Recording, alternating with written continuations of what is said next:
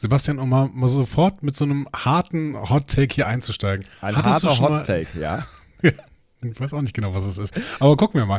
Ähm, hattest du schon mal Sympathie für Terroristen? Äh, ist eine schwierige Frage. Äh, tatsächlich äh, ka- kann, ich, ähm, kann, kann ich sie beantworten ähm, äh, mit einem äh, ganz klaren Jein. ähm, Sehr schön. Das freut mich. aber das ist wahrscheinlich mehr, als du erwartet hättest, äh, vermutlich. Nee, überhaupt nicht. Nee? Ehrlich gesagt kann ich sie auch mit einem klaren Jein beantworten. Deswegen, ähm, ja. Ich weiß nicht, ob ich dir das schon letztlich von erzählt habe. Ähm, oder euch. Also dir und euch. Ich, ich habe letztens einen Podcast gehört mit dem Namen Sly. Ähm, ist vom NDR und es geht um Sly, also ein Mann mit dem Namen äh, Sly als Nachnamen. Und ähm, der äh, wurde, oh, wie lange war denn das jetzt noch? Auf jeden Fall über zehn Jahre in Guantanamo äh, festgehalten. Doch, das hast du erzählt tatsächlich, Ja? ja. Hm? Und ähm, ja, der, der, der wurde für eine, einer der größten Terroristen gehalten. Es, ist, es, es bleibt so ein bisschen shady am Ende, was äh, fast egal ist, weil es einfach, ein- einfach nur beschissen ist, was äh, äh, da in Guantanamo mit Menschen angestellt wird. Also egal, ne, erstmal so runtergebrochen von dem, was auch immer, ne, so, aber es bleibt so ein, so ein Hauch Shadiness, wobei ich glaube, der Typ ist wirklich zu Unrecht eingesperrt worden. Ähm, aber ich habe ähm, streckenweise sehr viel Sympathie mit diesem äh, Kerl gehabt, der vermutlich, aber äh, ne, relativ vermutlich kein Terrorist ist. Deswegen ist die Frage schlecht beantwortet. Und vor allen Dingen wahnsinnig lang für so ein Hot Cold Open. Ja, ja, aber ich glaube, wir müssen ein bisschen uns während dieser Folgenbesprechung, die wir jetzt gleich vorhaben, Ja. zur Folge Nummer 9 äh, Rubicon, ähm, Oh, darüber unterhalten. Ähm, ja, Ja. äh, uns darüber unterhalten, äh, ob äh, Sympathisanten ähm, moralisch verwerflich sind. Ah. Sympathisanten von Terroristen. Genau. Ich bin gespannt, wo du hin willst damit, auch wenn ich eine Ja. Idee habe. Aber es ist, ähm, Gefühle werden auf jeden Fall ein komplexes äh, und bestimmendes Thema dieser Folge sein, auch unserer. Ja, natürlich, wie immer. Wie also äh, los geht's mit der Musik und so. immer. ist auch Gefühl und so, ne? Ja. Ihr hört einen Discovery Panel Podcast. Discovery Panel. Discover Star Trek.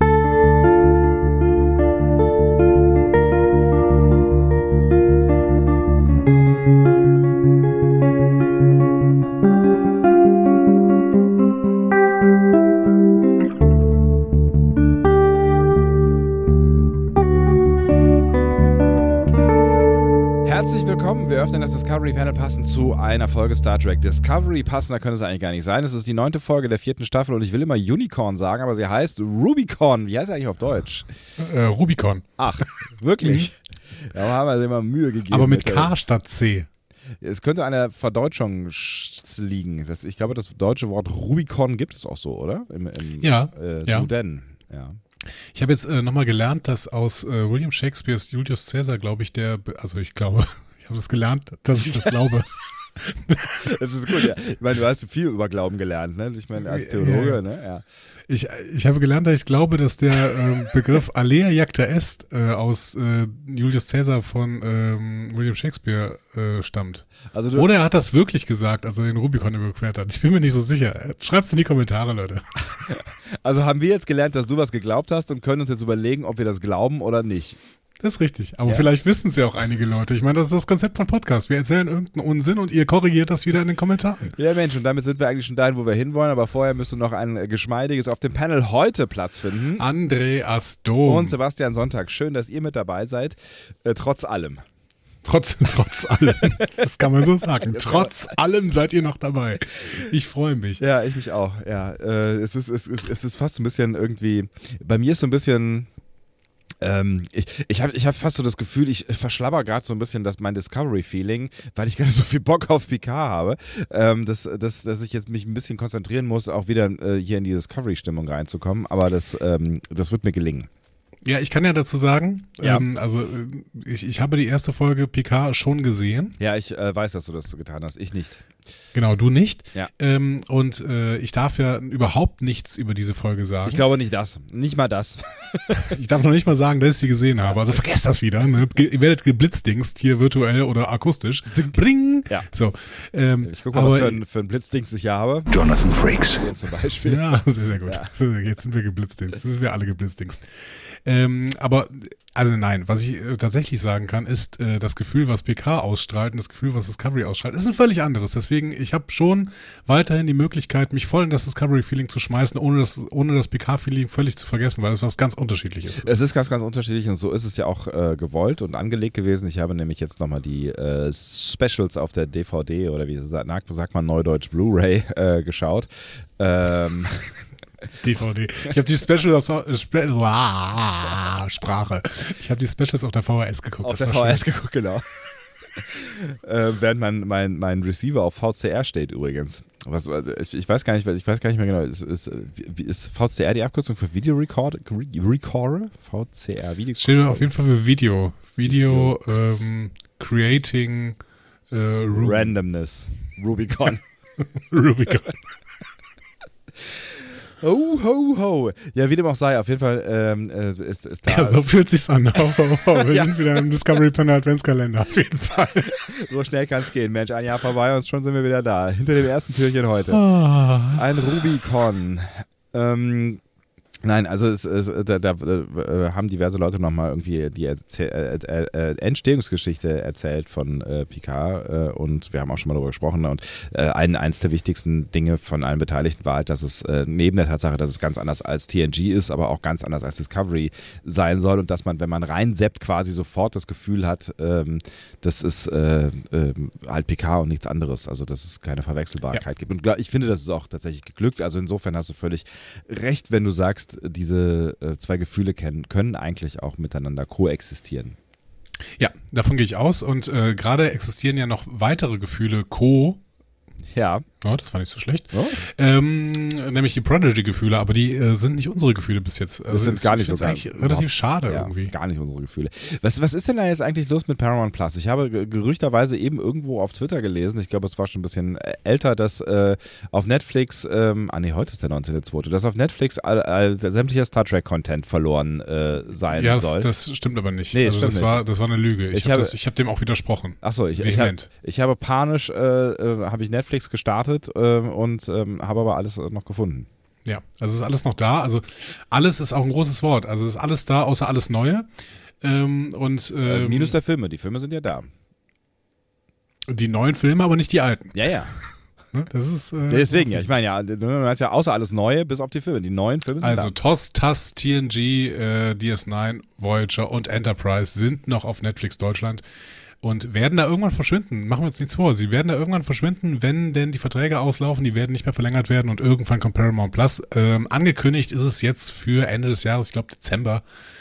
Ähm, und ich habe ein bisschen Angst, dass wir dann erst Strange New Worlds sehen werden. Aber es gibt uns gleichzeitig die Möglichkeit, noch ein bisschen was anderes zu machen irgendwann. Wer weiß. In unserem Wer Leben meinst du so weiß. generell. Genau. Ja, Ja. Es gäbe da ja noch ein paar Dinge, die jetzt so auch in, auf diesem Panel hier zu erledigen wären. Aber, ähm, Ja, tatsächlich. Wir können alle. Filme gucken zum Beispiel. Ich weiß nur nicht wo. Ich habe die alle auf VHS. Dann schalte ich meinen Receiver wieder auf äh, VCR und dann geht das los.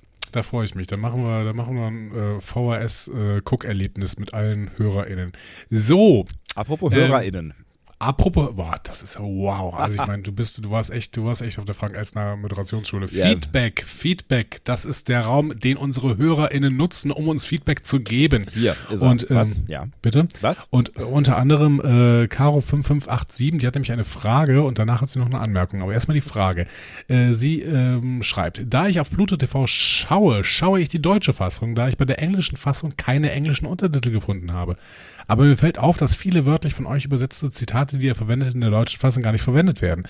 Ähm, klar, sie sind ja, ähm, also genau, weil wir aus dem Englischen übersetzen. Falls ihr die Folgen eh öfter schaut, besteht die Möglichkeit, dass ihr auch einmal auf Deutsch schaut, damit ihr auch die, auf die Unterschiede eingehen könnt. Ähm, das ist ja eine, eine, Frage direkt an dich, weil um nochmal die Rollenverteilung in diesem Podcast, äh, wenn ihr nicht selber darauf gekommen seid, ähm, zu, zu manifestieren. Äh, Andi ist derjenige, der ähm, versucht ja Wissen zu verbreiten oder zumindest Glauben. ähm, und, Wissen lieber Glauben. Ja. Ähm, und ich komme mit meinem äh, frischen äh, Erstguckgefühl äh, um die Ecke. Genau. Und, du hast äh, ungefähr vor 15 Minuten die Folge gesehen, ne? Äh, zehn Minuten würde ich sogar. Ich werde, ja. ja. genau. Also ich bin quasi äh, von der Folge äh, aufgestanden und äh, in unser äh, äh, Podcast-Reich gekommen. Mhm. Ja. Und ähm, entsprechend habe ich die Folge dann quasi ne, so noch im Bauch, also die Bauch, das Bauchgefühl kommt aus, aus mir heraus und du hast die Folge analysiert und hast sie ähm, vermutlich irgendwie zwei, vielleicht sogar dreimal geguckt, wer weiß. Äh, zweimal. Ich habe ich hab sie einmal eben ähm, ganz geguckt, ohne mir irgendwas aufzuschreiben und einmal dann wirklich so Bild für Bild quasi oder Szene für Szene könnte man eher sagen. Ja. Bei Bild für Bild mache ich bei den Trailern, äh, Szene für Szene mache ich bei den Serien, um mir dann wirklich ein paar Kommentare rauszuschreiben und sowas. Ähm, Caro, hier bei Star Trek Discovery kann ich definitiv nicht auf Deutsch gucken, weil ich die einfach nur auf Englisch habe. Ich habe mir ein Staffelpaket gekauft und da ist es eben nur auf Englisch, aber damit Untertitel. Das äh, war sehr, sehr schön. Und, mit, mit, ähm, mit, deutschen Untertiteln hast du? Oder mit englischen? Ja, mit englischen. Ja, ich mit auch. englischen. Ja. Ähm, und ich weiß ehrlich gesagt auch nicht, ob ich es will. Also, wenn, selbst wenn ich es könnte, ob ich das dann nochmal auf Deutsch gucken will, weil es mich dann doch irgendwie. Also, es ist. Ja, ich könnte dann auf Unterschiede eingehen, aber müsste dann im Prinzip dreimal gucken, weil beim zweiten Mal gucke ich ja wir, mir die Originalspur an und gehe dann auf die Originalsachen ein und dann wenn ich dieses, dann müsste ich das dritte Mal gucken. Das ist ein bisschen viel irgendwie. Und dann wird unser Podcast auch noch länger und das kann niemand ernsthaft wollen. Ja, vor allen Dingen bei PK. Also bei, bei Discovery geht's ja eigentlich. Also wir werden mal gucken, äh, wo wir denn heute landen, weil ich habe mir doch wieder einiges rausgesucht. Ja, Obwohl es eine relativ kurze Folge ist, ne? Irgendwie so eine gute Dreiviertelstunde. Das ist im Gegensatz zu dem, was wir die letzten Male gesehen haben, ähm, eher äh, im unteren Bereich. Ist das so? Das ist gar nicht mal auf dem Schirm. Ah, irgendwie 46 Minuten oder sowas? Ja. 44, 58. Also ah, genau 45 Minuten eigentlich, ah, ja. genau. Ähm, ja, aber ich glaube, die Frage ist äh, hinreichend beantwortet. Caro hat aber noch eine Anmerkung. Für mich war es ein Befehl, dass sich Burnham nicht einmischen soll. Daher hatte ich auch ein Problem damit, dass der Admiral der Präsidentin in den Rücken gefallen ist mit einem Befehl an Burnham. Hm. Damit gibt sie dir recht ja. im Endeffekt. Ja, ne? ja, ja, äh, absolut Team Sebastian, Caro, welcome. Ähm, ich sehe es weiter an anders übrigens. Naja, es, es, hat, es hat sich, also das hat sich in mir manifestiert irgendwie. Also ich habe immer noch ein, noch, noch ein äh, irgendwie, keine Ahnung. Ich finde es immer noch schwierig. Also ich finde ich find auch diese ganze Folge nach wie vor äh, irgendwie, sie hat viele Ecken und Kanten bei mir hinterlassen. In mir, in mir hinterlassen. Ecken und Kanten sind ja nichts Schlechtes. Nicht unbedingt, aber in diesem Fall äh, weiß ich nicht. Also ein, ein paar ungelöste Emotionen hat sie in mir hinterlassen. Wir gehen weiter zu Frank Kolb, der so ein bisschen eine ich würde sagen, leicht fatalistische Perspektive auf Discovery einnimmt. Er schreibt, ist die Ahnung, dass Book sterben wird, nicht etwas voreilig? Ich meine, liebe Freunde der Voyager, wir kennen die rasanten Drehbuchkurven dieser Serie doch. Ich ahne mal, dass Book sich in letzter Sekunde in einem wahnsinnig turbulenten Endkampf gegen Taka stellt und damit problemlos in der darauf nächsten Folge wieder rehabilitiert auf der Voyager rumläuft. Ich weiß gar nicht genau, warum die Voyager ins Spiel kommt. Ich, ich, weiß auch nicht so genau. Sind da so viele, so viele, äh, naja, ich meine, mal abgesehen davon, dass halt ein ähm, Schiff mit äh, abtrünnigen ähm, Föderationsgegnerinnen und äh, Gegnern in die Crew und ins Kommando integriert wurde, aber das war ja eher so aus ähm, einer Notlage heraus. Ja. Ähm, also ich weiß es nicht. Also selbst wenn wir jetzt mal Voyager mit Discovery ersetzen, äh, diese Folge hier hat ja quasi auch schon gesagt, so einen turbulenten Endkampf gegen Taka würde es erstmal nicht geben. Erstmal nicht. Mal gucken, was, was noch passiert. Ähm, ich sehe weiterhin Book nicht so richtig äh, rehabilitierungsfähig, so, muss ich sagen. Ich glaube, das wird zumindest nicht hundertprozentig rehabilitiert werden. Ich bin mir auch nicht so, so ganz sicher. Ne? Ich meine, heute, äh, heute, also in dieser Folge gab es ja kurz den, ähm, den Ausweg äh, ja. ne? also einen möglichen Ausweg, aber auch der klang jetzt irgendwie nicht so, als äh, wäre danach Friede, Freude, Eierkuchen. Also selbst wenn dieser Ausweg gegangen worden wäre, ähm, glaube ich schon, dass das Buch sich seiner ähm, ähm, seiner Konsequenzen, die, der, der, der, der Konsequenzen seiner Handlungen, so muss es glaube ich heißen, stellen muss, weil ähm, ne, also auch das wird ja diskutiert tatsächlich dann irgendwann unter der Brückencrew. Er hat einfach ähm, krasse äh, Technik geklaut, Prototypen. Äh, mhm. das, ne, das geht halt. Also, da, also aus der Nummer kommt er irgendwie nicht mehr raus. Also egal, was er jetzt auch immer tut, irgendwie. Und ich fände es auch, also, also ich wäre sehr darauf gespannt, wie sie uns diesen Dreh verkaufen, sodass ich am Ende nicht sage, Alter, nee, geht nicht klar. Schauen wir mal. Ich habe jetzt auf jeden Fall Lust auf Eierkuchen. Äh, wir, gehen, wir gehen weiter. Ähm, Darth Nog schrieb, die Spezies 10C hat also die DMA erschaffen. Dazu wird unglaublich viel Energie benötigt, wenn ich mich nicht irre, laut Stamets die Energie eines Hyper-Überriesensterns.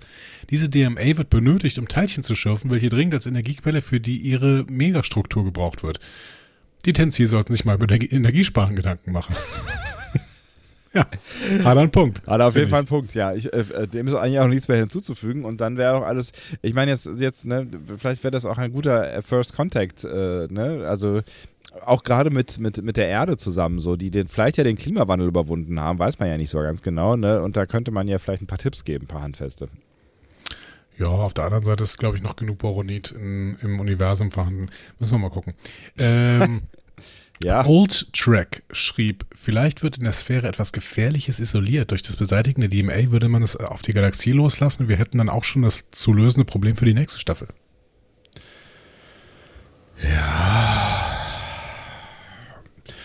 Ich war, ja, ich weiß nicht. Also ich, wir haben ja irgendwann mal darüber gesprochen, ob die, diese Handlung möglicherweise staffelübergreifend sein könnte, ne? Und ähm, ähm, aus, aus dem, was, was jetzt gerade irgendwie äh, passieren wird, irgendwie was Größeres erwächst, was dann auch noch in der nächsten Staffel Thema sein könnte.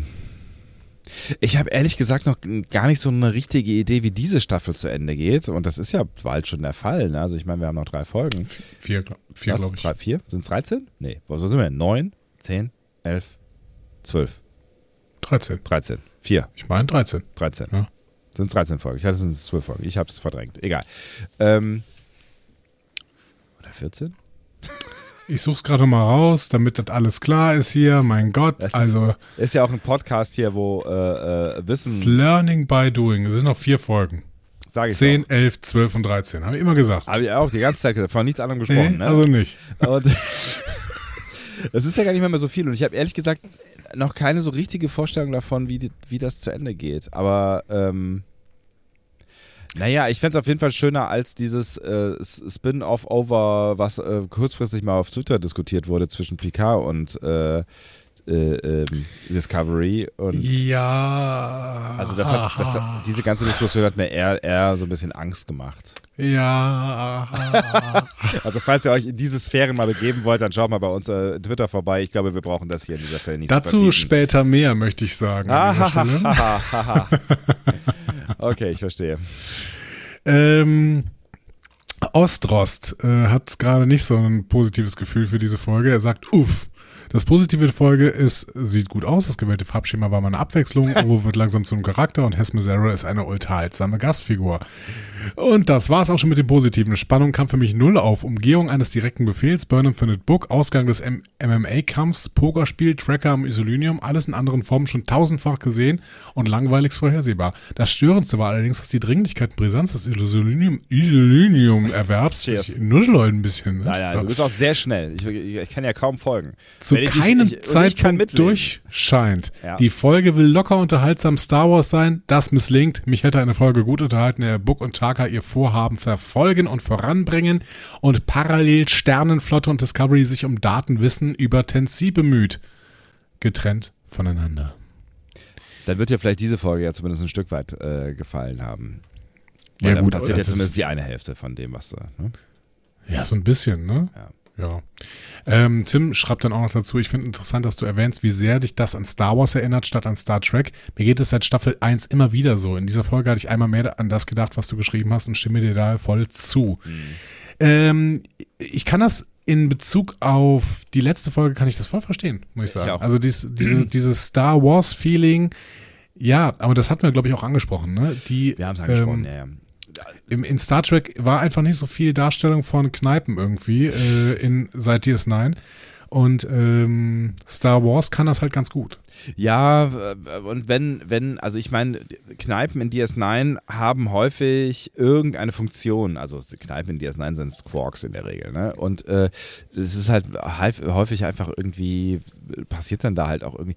Also mein größeres Problem ist, dass da einfach nichts, also dass, dass diese Handlung nicht relevant verankert wurde und das passiert halt aus dem, was er als zweites schreibt, und da haben wir mhm. auch drüber gesprochen, dass, dass das Ding halt irgendwie, also dass die Brisanz dieser ganzen Situation ähm, nicht durchkommt. Also egal auf welcher Ebene, weder privat bei äh, Book und Michael noch äh, gesamte universell, ähm, ja. ne, was, was, was, was äh, jetzt irgendwie den, das Schicksal dieser ganzen Zukunft der Galaxie, Galaxie angeht, so also je länger, je länger diese Folge mir im Magen bleibt, desto, desto mehr muss ich an Stardust City Rack denken. Also es war, es ist, es ist.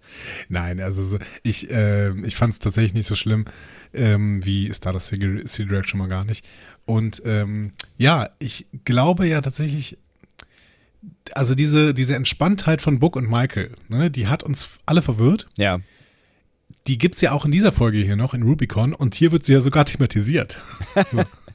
was, ich, was ich wirklich schön finde. Ja. Also ich glaube, das ist gewollt. Hm.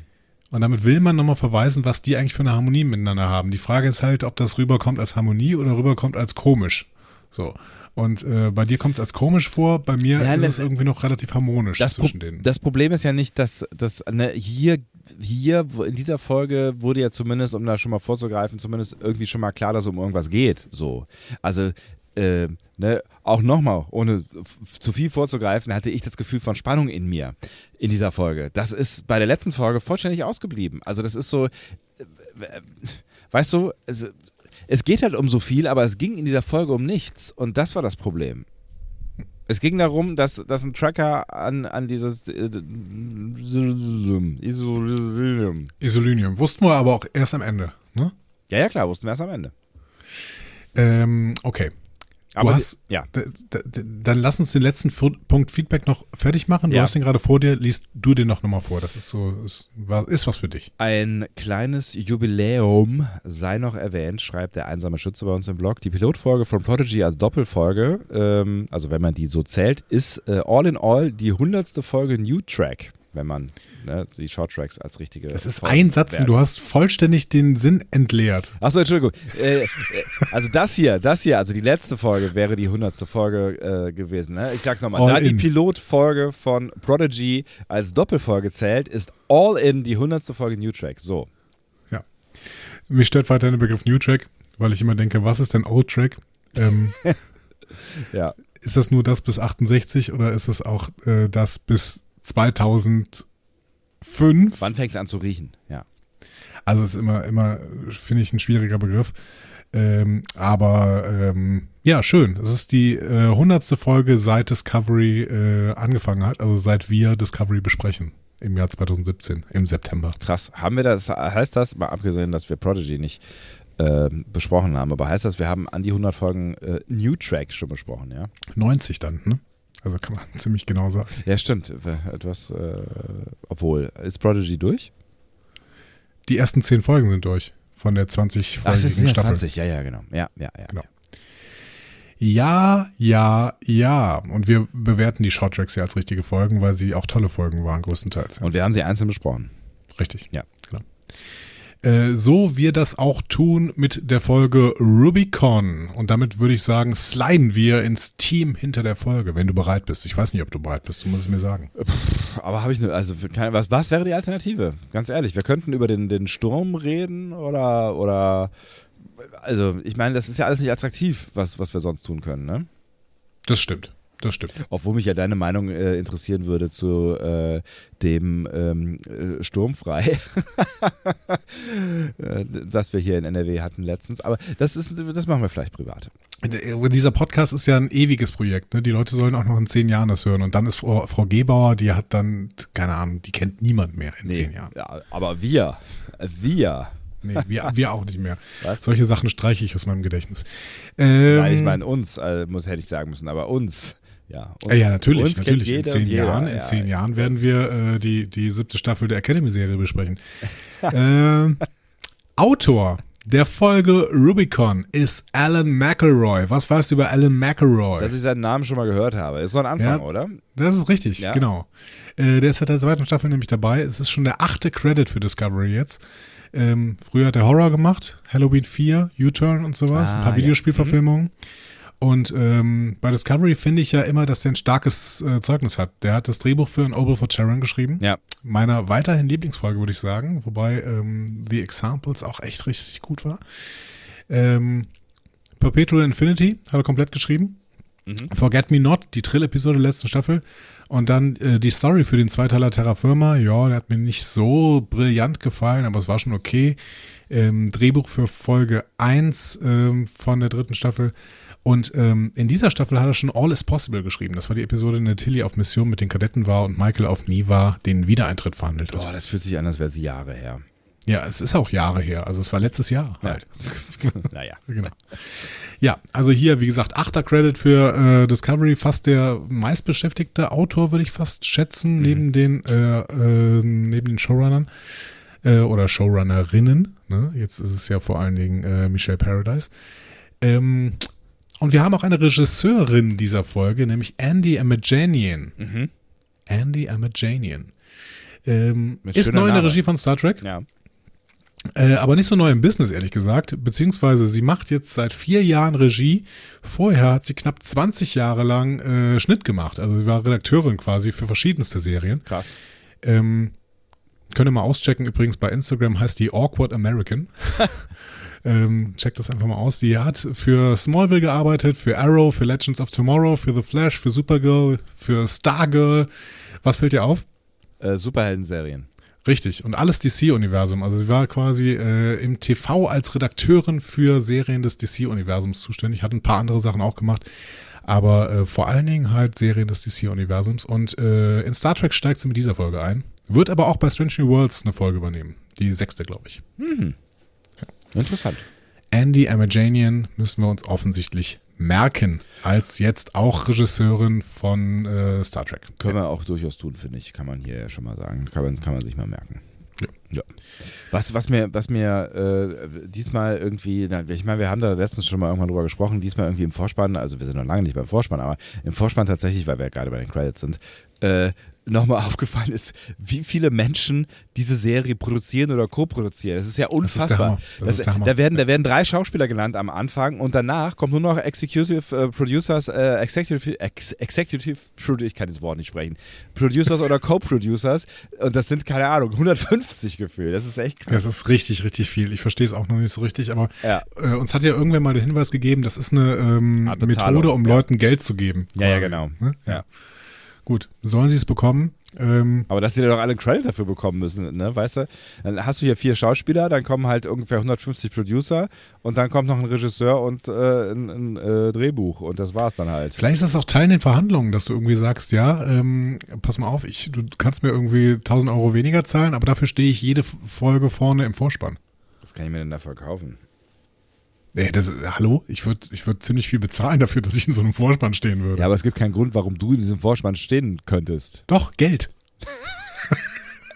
Aber niemand wird dir Geld zahlen von Star Nein, Trek. aber ich Ever. könnte Geld zahlen, damit ich da drin stehe. Und das wäre dann ein Grund. Das also wär- für die. Also, da müsstest du aber viel Geld zahlen, damit sich das irgendwie rentiert. Weißt du, wie viel? Jetzt sind wir in Verhandlungen. Ich freue mich. Ah, schön. Ähm, so, ins Previously On. Bitte. Bevor du hier über den Vorspann schon redest. In Previously On wird nochmal alles zusammengefasst. Äh, die Frage ist, was will Tucker eigentlich? Der will das Device im Zentrum der DMA zerstören, wobei er eigentlich die Stromquelle im Zentrum der DMA nutzen möchte, äh, um nach Hause zu gehen. Er gleich wird, wird gleich in dieser Folge noch erklären, wie das funktionieren soll. Ähm, Michael hingegen will den friedlichen Erstkontakt und ist dann relativ schockiert, dass Book sich gegen sie stellt und losfliegt. Äh, es wird dann nochmal gezeigt, dass sie einen Tracker am Isolinium befestigt hat in der letzten Folge. Das ist übrigens Und- auch das, was von der letzten Folge übrig bleibt. So. Nee, auch noch die Erkenntnisse am Ende des, der letzten Folge. Aber sie ist, ist tatsächlich wird nichts aus äh, Hess Mazzaros äh, Karma Barsch gezeigt, quasi, Ja. außer äh, Michaels Hand, wie sie den Tracker da befestigt.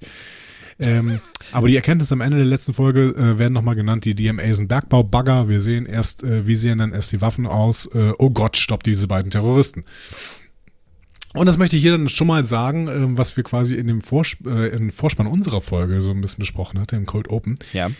Ich habe schon öfter in dieser Staffel gesagt, dass es eigentlich nicht um die DMA geht, sondern um das, was sie mit den Leuten macht. Und ähm, im Endeffekt haben wir hier doch die Geschichte, dass Angst und Unsicherheit Terrorismus triggert, oder?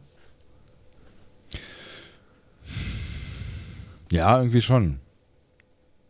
Also es, es soll keine Rechtfertigung für Terrorismus sein, sondern eine Erklärung. Und ich finde, wir werden auch in dieser Folge sehen, es gibt durchaus Sympathisanten für deren Ideen.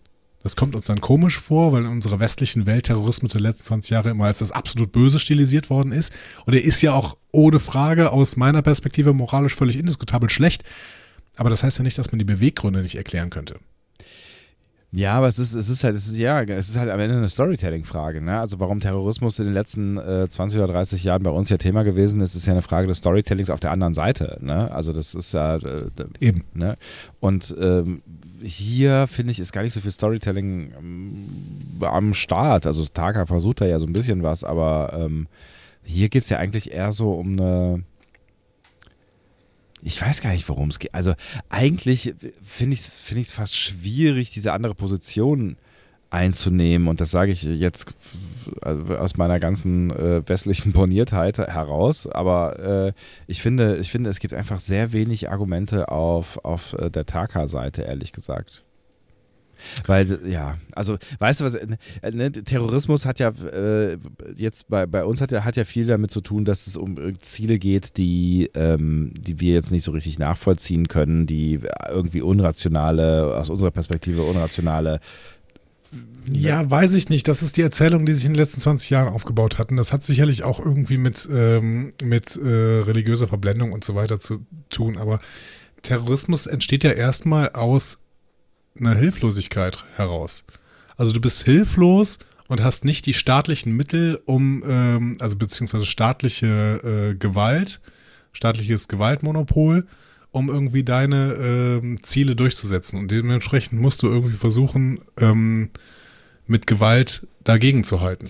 Das ist, ja, das ist halt, das ist vor allen Dingen halt so der Terrorismus, den Kira äh, betrieben hat, quasi, ne? Also du, du, hast es mit einer Übermacht zu tun. Ja klar, kannst du dieses, die Story auch irgendwie äh, so mit, mit, der westlichen Welt und ähm, äh, weiß ich nicht, dem IS oder sowas drehen, ja.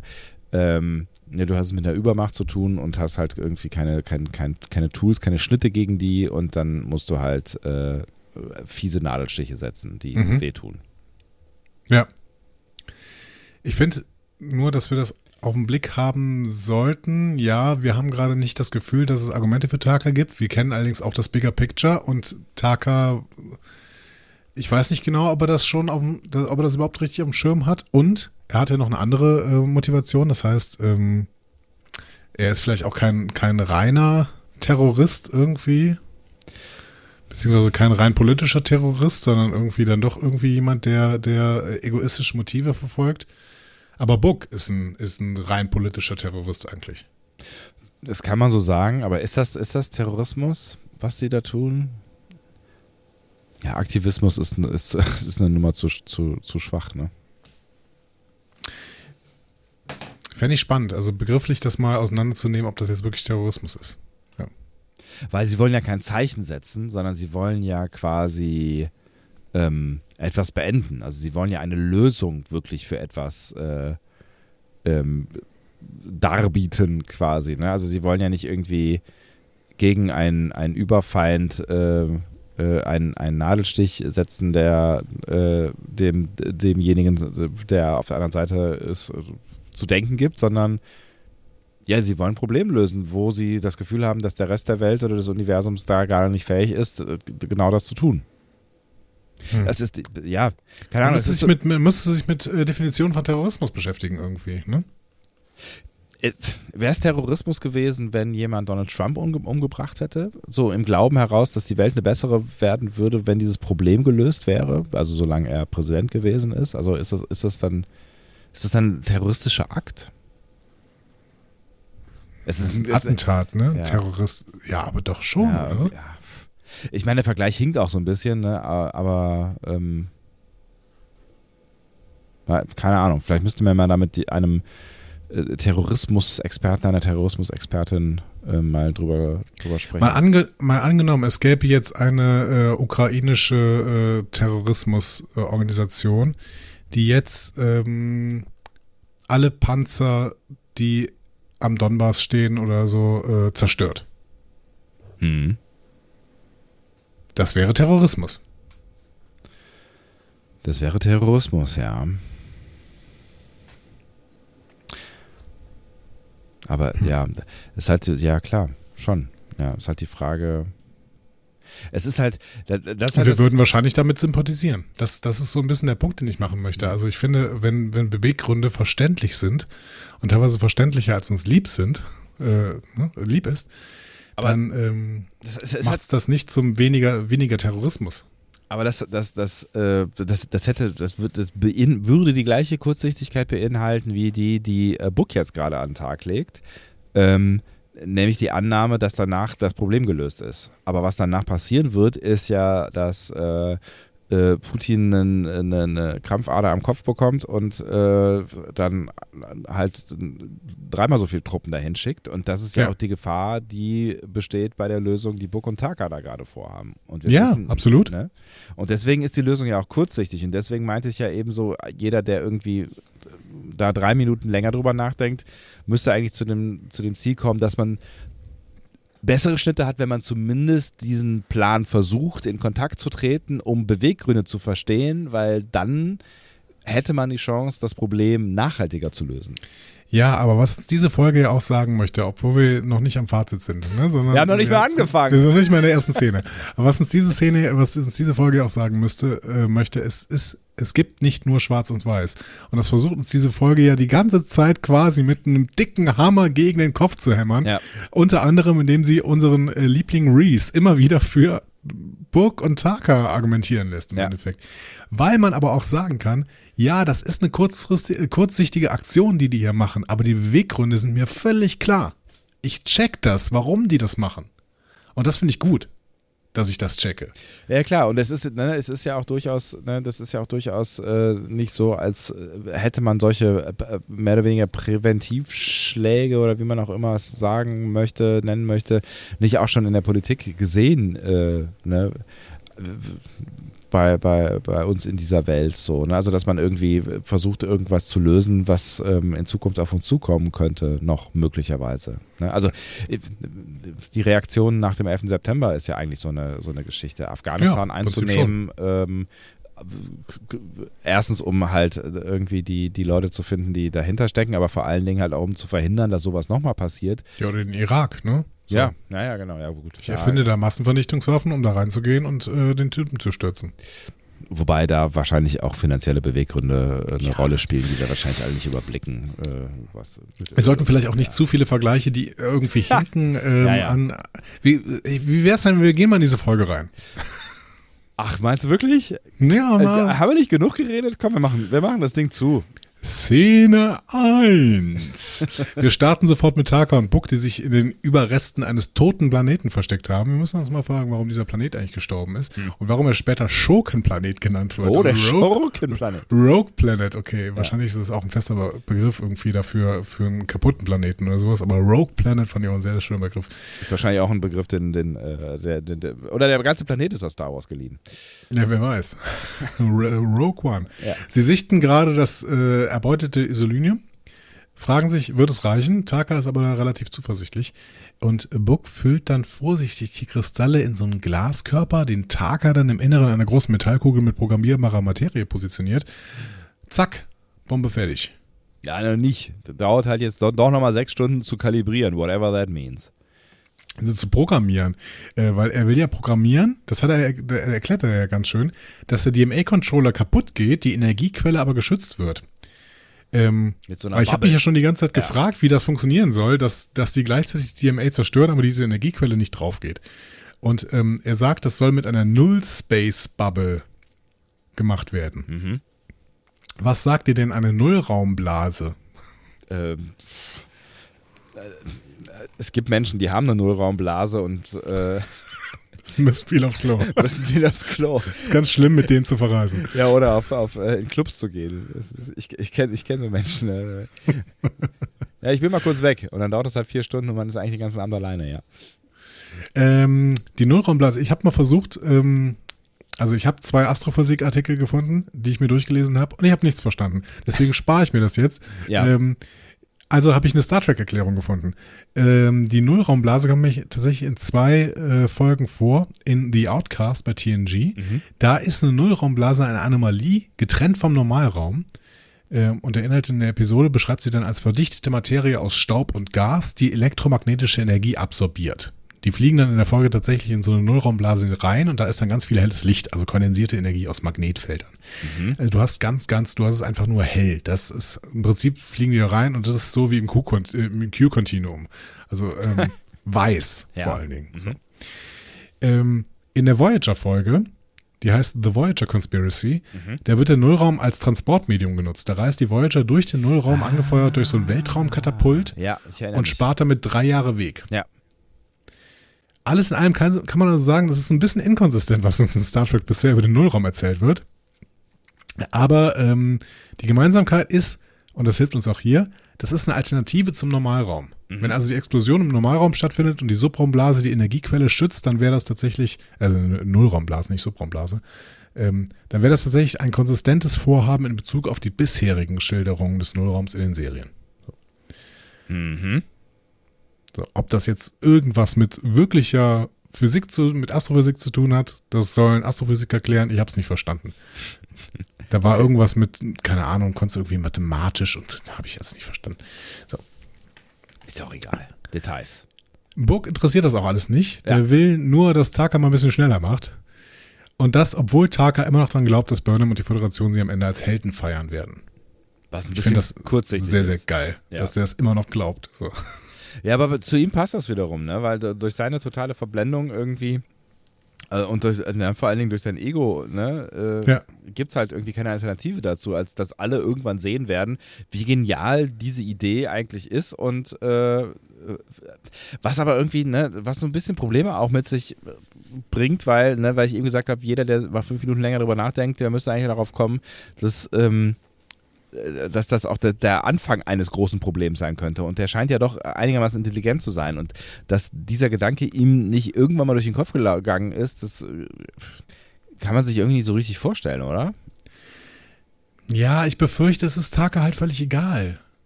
Ja, ja klar, aber das, das kommt halt nicht so rüber. Ne? Also das ist so, äh, oder, ne, oder er, er schauspielert das gut und sagt halt irgendwie die Sachen, die Book äh, im besten Fall hören will.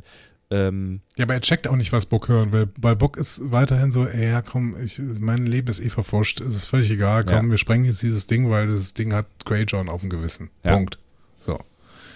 Das checkt Taka nicht. Und Taka selber ist völlig egal. Also das heißt, Book will gar nicht, erwartet gar nicht mehr, als Held gefeiert zu werden und hat damit auch im Prinzip abgeschlossen. Und Taka ähm, will ja eigentlich ganz was anderes. Das heißt, ähm, das ist auch ein äh, schwieriges Duo an dieser, Duo an dieser Stelle und Ja. die reden auch ständig aneinander vorbei. ja, voll. Ja, ja, ja. Ja.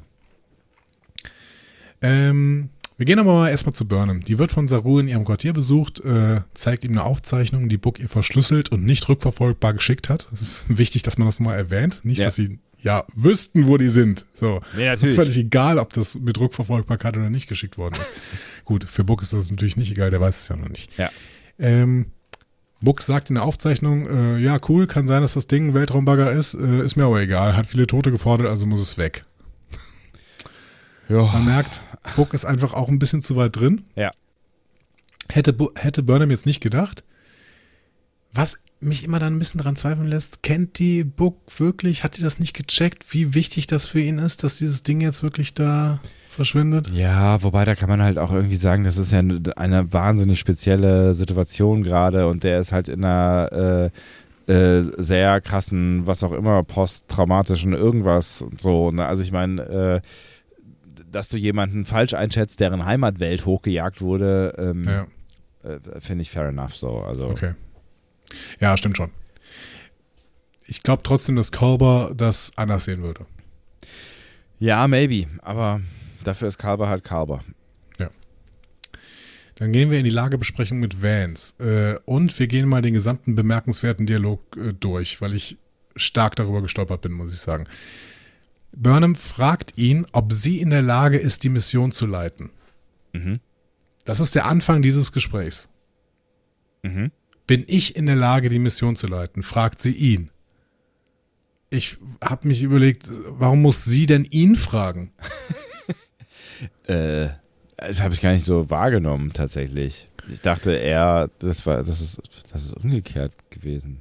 Nee, sie fragt ihn, bin ich in der Lage, die Mission zu leiten? Und seine Rückfrage ist, bist du dir sicher, dass das das ist, was du willst? Wo ich mich auch gefragt habe, warum ist das relevant, was sie will?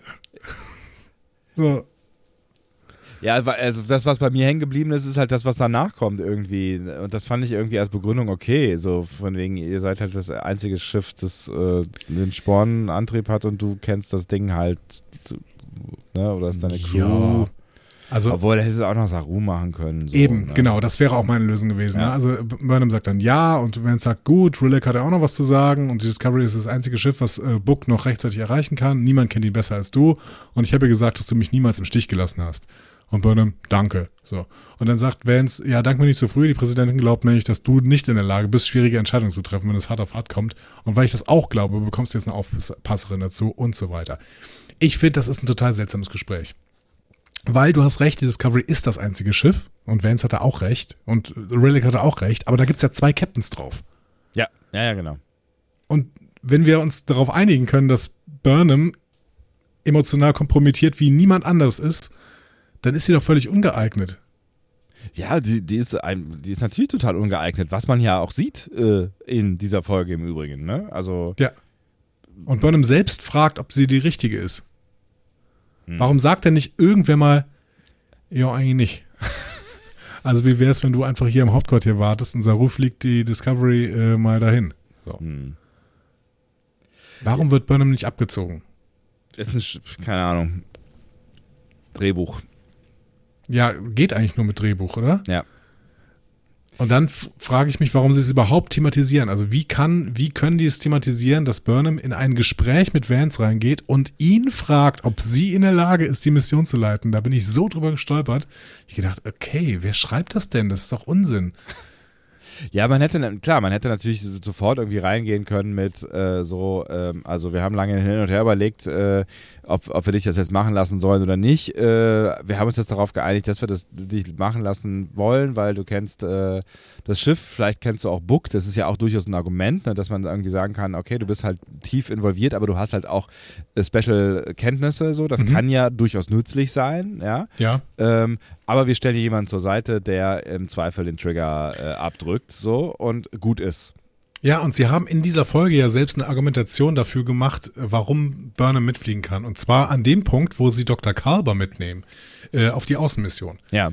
Weil da sagen sie ja später, du musst dahin, weil du könntest im Zweifel deeskalieren und Buck irgendwie runterfahren und sowas. Und das wäre auch eine super Argumentation für Burnham gewesen. Ja, du musst da jetzt mit, weil ähm, du bist im Zweifel der, der an Buck irgendwie noch rankommt, in dem Moment, wo es hart auf hart kommt. Ja. So. Gute Argumentation. Absolut. Machen sie aber nicht. Nee.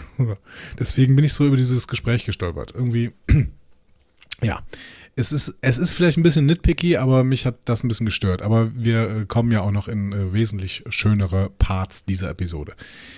Ähm, die äh, Nanny-Offizierin, die da jetzt genommen wird, ist Nani. Commander, Commander Nan. Ne? Nani-Offizierin, Nanny, ja. ja.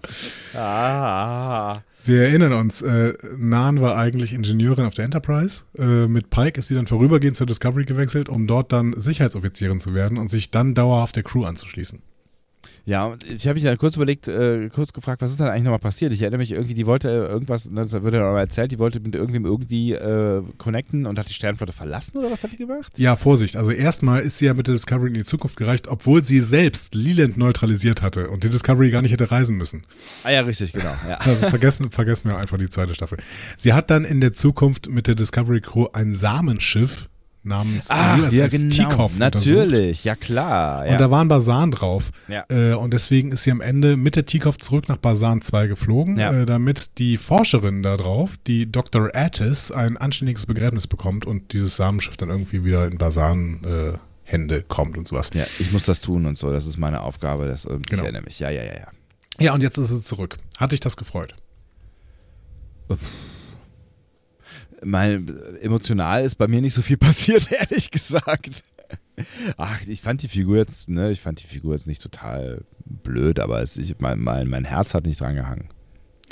Ja, das war wahrscheinlich das Problem, Ja. dass ähm, das hier deutlich die stärkste Episode von Nahen ist. Ne?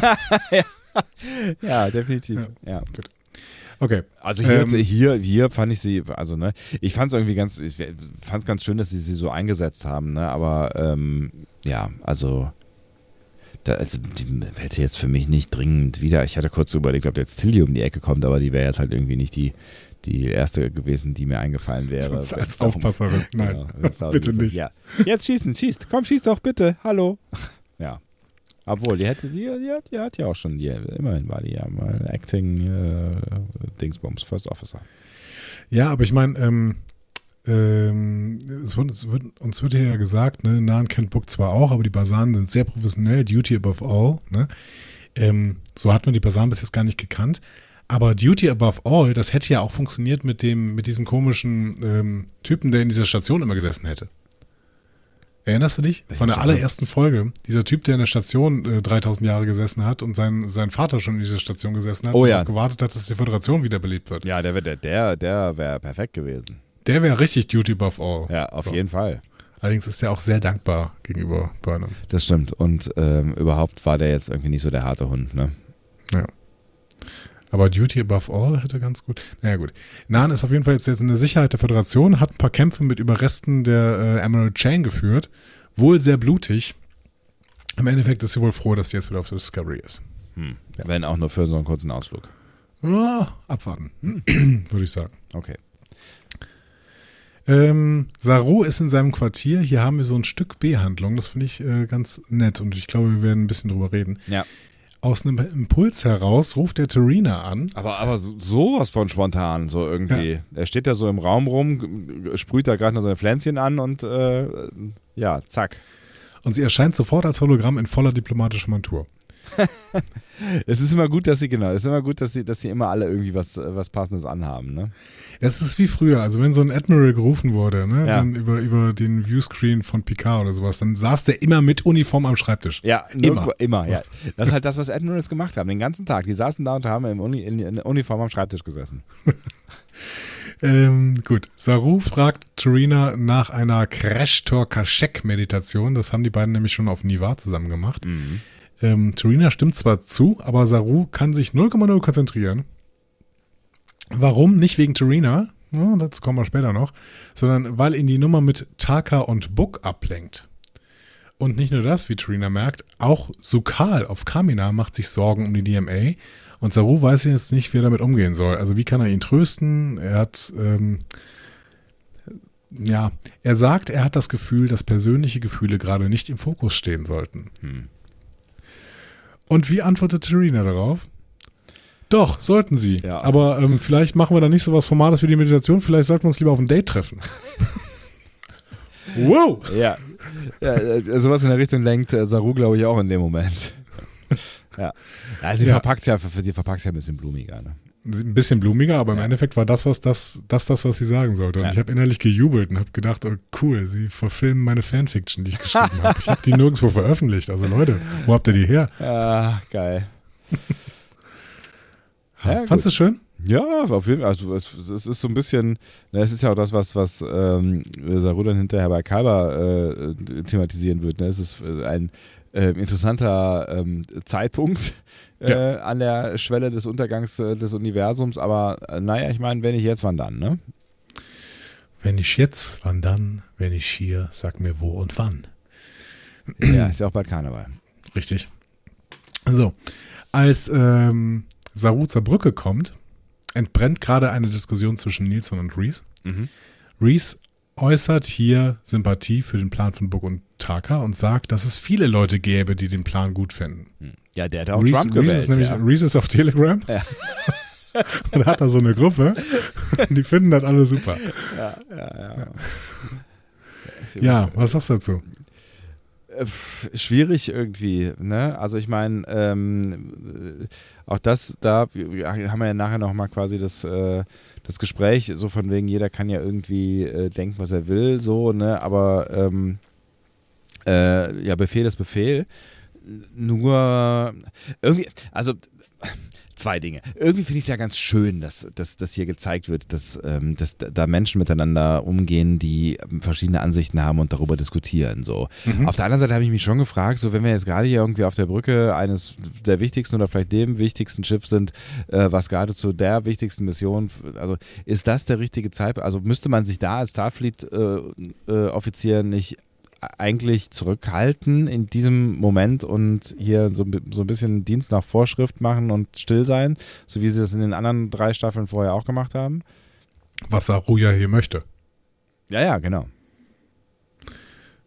Ja. Auf der anderen Seite finde ich es, wie gesagt, ich finde es ja ganz schön, dass hier gesagt wird, dass man diese Motivation vor allen Dingen verstehen könnte und ähm, dass auch durchaus Sympathien in der Bevölkerung für diesen Plan da sind, wage ich jetzt gar nicht zu bezweifeln. Also ich meine, nee, das ist ja macht Reese das ein bisschen groß, aber auf der anderen Seite bei dieser Föderationsabstimmung, da war es ja, das war ja auch nicht so klar. Nee, eben. Und ich finde es halt auch gar nicht so unwichtig, dass man das ja gerade nochmal irgendwie ähm, äh, nochmal thematisiert.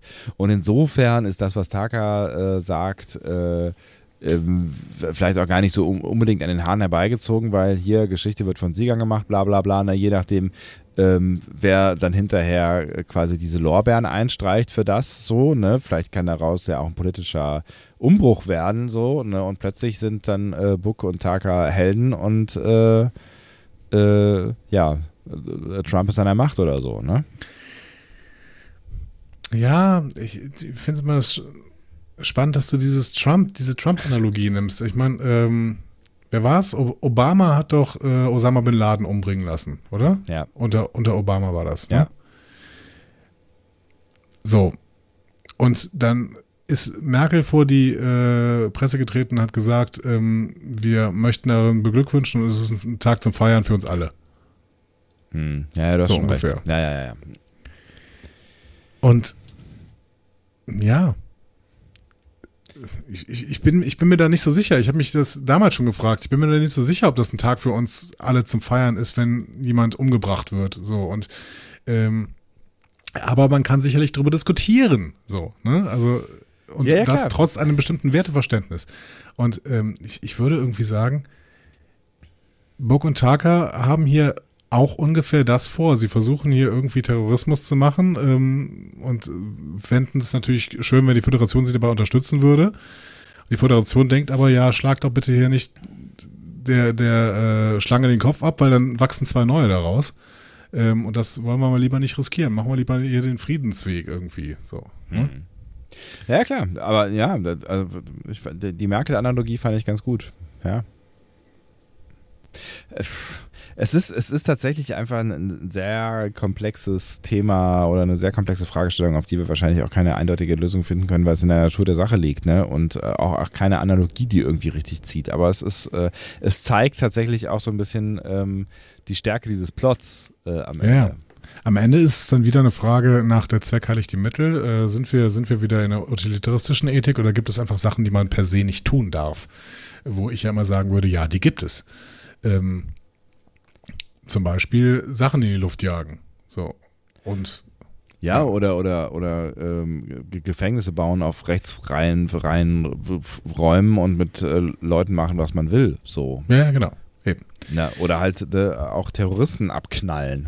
Äh, ja. Ne? Also da kann man alle auch drüber. Ne? Ja, weil es halt Menschen töten ist. Also man muss ja nicht dann irgendwie sagen, nein, nein, es gibt ja, es gibt ja, Terrorist wir, ist kein Mensch mehr. Genau, wir haben, wir haben uns ja irgendwann darauf verständigt, dass wir sowas wie, ein, wie eine Justiz äh, haben, ne? also sogar ja auch weltweit irgendwie. Ne? Es gibt ja äh, Gerichtshöfe, die äh, übergreifend agieren. Ja? Mhm. Es gibt, gibt ja sowas wie einen Menschenrechtsgerichtshof.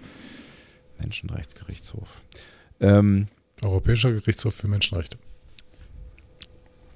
Also, es gibt ja doch diesen, es gibt ja noch internationalen Dingsbums. Wie heißt das Ding ja noch gleich? Ist auch egal. Ähm, ne, aber also wir haben uns ja darauf geeinigt, dass äh, auch Kriegsverbrechen oder sowas wie Terroristen äh, vor Gericht gestellt werden. So, da kann man natürlich schon darüber streiten, ob eine Mission, die nur darauf angelegt ist, äh, Terroristen abzuknallen, eigentlich ähm, ja, so diesem Zwecke dient. Aber es ist immer die Frage, ne? Der Zweck heiligt die Mittel. Äh, vertreten wir das? Ich würde sagen, besser nicht. Ähm, aber das ist kein Konsens, dass wir das nicht vertreten sollten. Nee, nee, ganz und gar nicht. Und das zeigt halt hier diese Diskussion und äh, Rees Einstellung. Ja, so. Also deswegen interessante Szene. Saru erstickt das im Keim. Ne? Er sagt, hat uns nicht zu interessieren, wir haben unsere Befehle. Ähm, Burnham und Nan kommen dazu. Nan sagt nichts zu ihrer Mission, aber Michael will absolut Candor. Ja. Ne? Ähm, also wird Tacheles geredet und dann losgeflogen zum toten Planeten, in dem sich Bock und Taka verstecken. Übrigens mit Tarngerät. Das hatte die Discovery bei ihrem Refit bekommen, die Ja. uns äh, im letzten Jahr in Sukal erzählt wurde. Genau. Damit gehen wir ins Intro. Mhm. Mit ganz, ganz vielen Co-Executive und Executive Producern. Ja, sehr viel. Und danach ähm, kommt die Discovery getarnt an. Books Schiff ist vier Kilometer unter der Oberfläche des Planeten, lässt sich aber anzeigen. Ähm, und wir haben eine Lagebesprechung zwischen Burnham, Nan und Saru. Dr. Culber soll auch dazukommen. Jetzt ist die Frage, wie ist denn die Lage? Also erstens, auf Books Schiff kann nicht gebeamt werden, weil er da so ein Störungsfeld hat. Also der Plan, getarntes Shuttle an eine Wartungsluke. Nan sagt, okay, cool, aber nicht du, Burnham. Und Burnham, nee, war nicht der Plan. Saru, Colber, Reese und Bryce sollen da runter. Saru für Kommando, Colber als Therapeut, äh, Reese zur Sicherheit und ähm, Bryce zum Fliegen. Bryce arbeitet eigentlich gerade mit Kovic. Das hatten wir, glaube ich, in der allerersten Folge gesehen. Ja. Ähm, Frage, ist Kovic jetzt eigentlich auf der Discovery oder wie soll man das verstehen? Weil Ja. Bryce ist ja offensichtlich auf der Discovery. Äh, so, so hätte ich es jetzt verstanden, beziehungsweise, oder ähm, die kommunizieren halt die ganze Zeit per Subraum, ne? Weil er ist ja äh, Calver erschienen äh, als Hologramm, ne? Mhm, stimmt.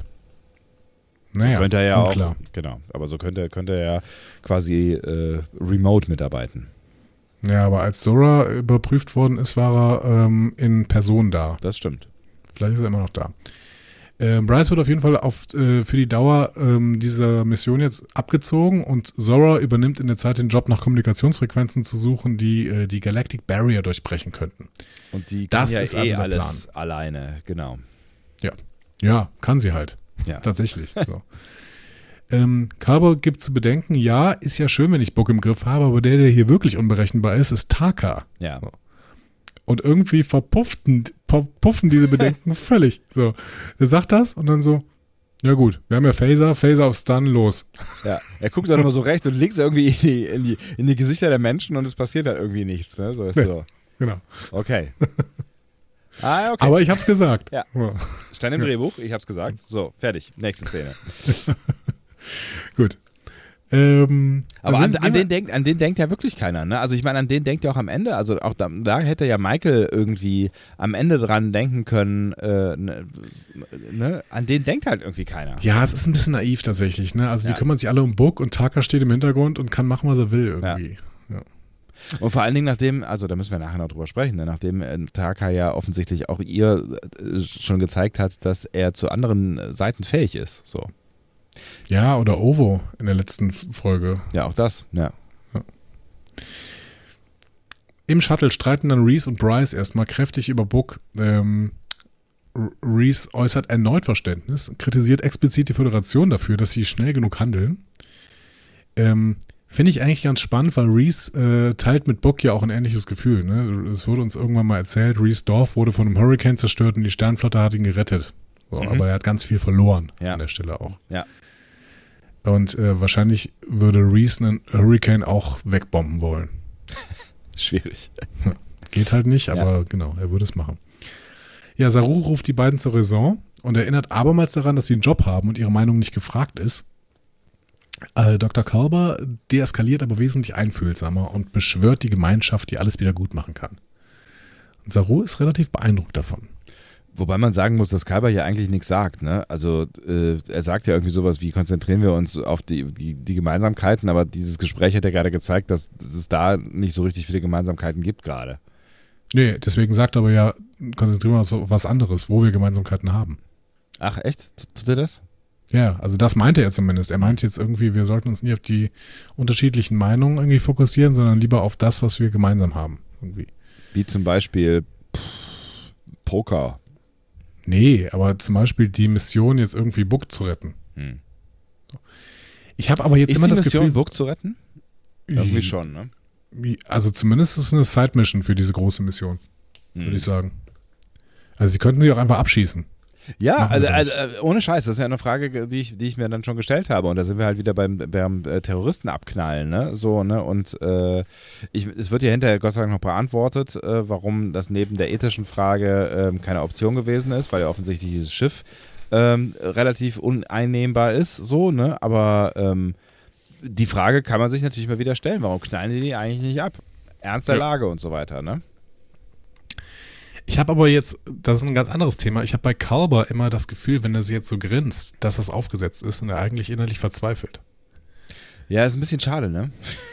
Ja, aber ich weiß nicht, woran das liegt. Also soll das so sein oder ähm, hm. Ne, es ist halt, es ist halt, nachdem wir wissen, dass er, also nachdem er sich ja so offenbart hat, uns, ne, ist, äh, kann man natürlich jetzt nachfragen, ähm, wobei ich glaube, dass er schon, ne, bei aller Schwierigkeit, die er quasi damit hat, äh, mit, mit, mit seinem Gefühlsleben umzugehen, dass das, ähm, was er rät, schon ehrlich gemeint ist. Aber wir wissen halt, dass er nicht die Ruhe ist, die er auszustrahlen vermag, eigentlich. Ja, Also, dass es ein Stück weit Fassade ist, die wir da sehen. Das ist ein bisschen Ja, schade eben. eigentlich, ne? Es Ja, ist menschlich, ist aber, aber auch, äh, auch schade, ja. ich weiß ich nicht. Ich finde es eigentlich ganz gut, dass wir mehr über den Charakter wissen als die meisten anderen irgendwie. Ich frage mich halt nur, ob es so sein soll, ob wir dann wirklich daran zweifeln sollen, dass er gerade wirklich so, ähm, dass, dass, dass das Grinsen echt ist. Ich Mhm. glaube schon eigentlich. Ja, vielleicht, ja. Also meinst du, das- er spielt es auch? Ja, Hm. glaube ich schon. Ja, kann schon sein. Müssen wir noch ein bisschen darauf achten, wie die Story da weitergeht. Das Shuttle dockt an, unbemerkt, doch plötzlich gibt es Alarm. Irgendwas ist auf dem Shuttle beziehungsweise rundherum und es setzt die Tarnung außer Kraft. Was dementsprechend, immer, ja. dementsprechend gibt es auch einen Alarm auf Books Schiff und es folgt noch die Erklärung, Targa hat nämlich ein neues Verteidigungssystem installiert. Und zwar ohne Books Wissen. Hm. Schwierig. Und was ich wiederum sehr spannend finde, ist, wie Book reagiert, als er bemerkt, dass es eines der Shuttles der Discovery ist. Nämlich völlig entspannt wieder. Ach so, Michael muss also einen Tracker ans Isolinium gemacht haben. So, so. Mhm, okay, cool. Als, als hätte er damit gerechnet, so, ne? Ja, irgendwie schon, ne? Erst als er dann merkt, dass das Shuttle droht auseinanderzubrechen, wird Book emotional und schreit Taka an. Hm. Der kann das aber dann nicht mehr verhindern. Das System arbeitet nämlich autonom. Das Shuttle kommt nicht weg, auch wenn Bryce alles versucht. Und wer hat dann die zündende Idee? Äh, Taka. Ja, krass, oder? Hm. Also Taka hat eine Idee. Taka rettet jetzt den Tag. Taka schafft es, die Leute des, im Shuttle quasi zu retten. Was natürlich total absurd ist irgendwie so, ne? Weil eigentlich äh, äh, sind ihm die scheißegal, ne? Das heißt, er tut Buck da einen Gefallen, um ihn äh, vielleicht auch schon perspektivisch an Bord zu halten, weil er merkt, dass ihm da noch viel dran liegt und dass er ihn vielleicht ähm, ideologisch äh, verlieren würde. Ja, oder sie sind eben nicht, eben, eben nicht egal. Und Taka ist kein Bond-Bösewicht, sondern er ist tatsächlich, ja, vielleicht ist er gar nicht chaotisch böse. Hm. Ja, Vielleicht ist er chaotisch gut.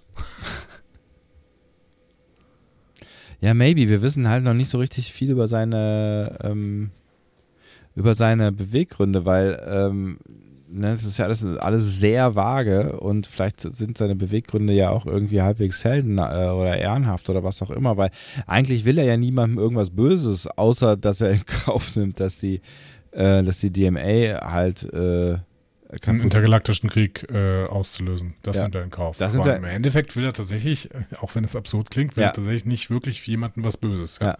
Also auch ne, am Schluss irgendwie ist er ja auch damit einverstanden, dass, dass, dass sie darauf warten, dass die Discovery zuerst wegspringt und so weiter. Also es ist ja irgendwie, er hat sein Interesse ganz klar im Fokus, aber er, er hat, er, er will niemandem eigentlich was Böses so. Ne? Ja, er argumentiert ja nachher auch mit der Spieltheorie. Ne? Ähm, Mhm. Und er ist im Prinzip ja die ganze Zeit so. Ne? Also er muss irgendein Risiko eingehen, um das zu bekommen, was er dann haben möchte. Ne? Und das Risiko ähm, muss er halt einschätzen mit, wie klar, wie sicher ist das, was ich da bekommen möchte und äh, wie risikoreich ist das, was ich dafür einsetzen muss. So.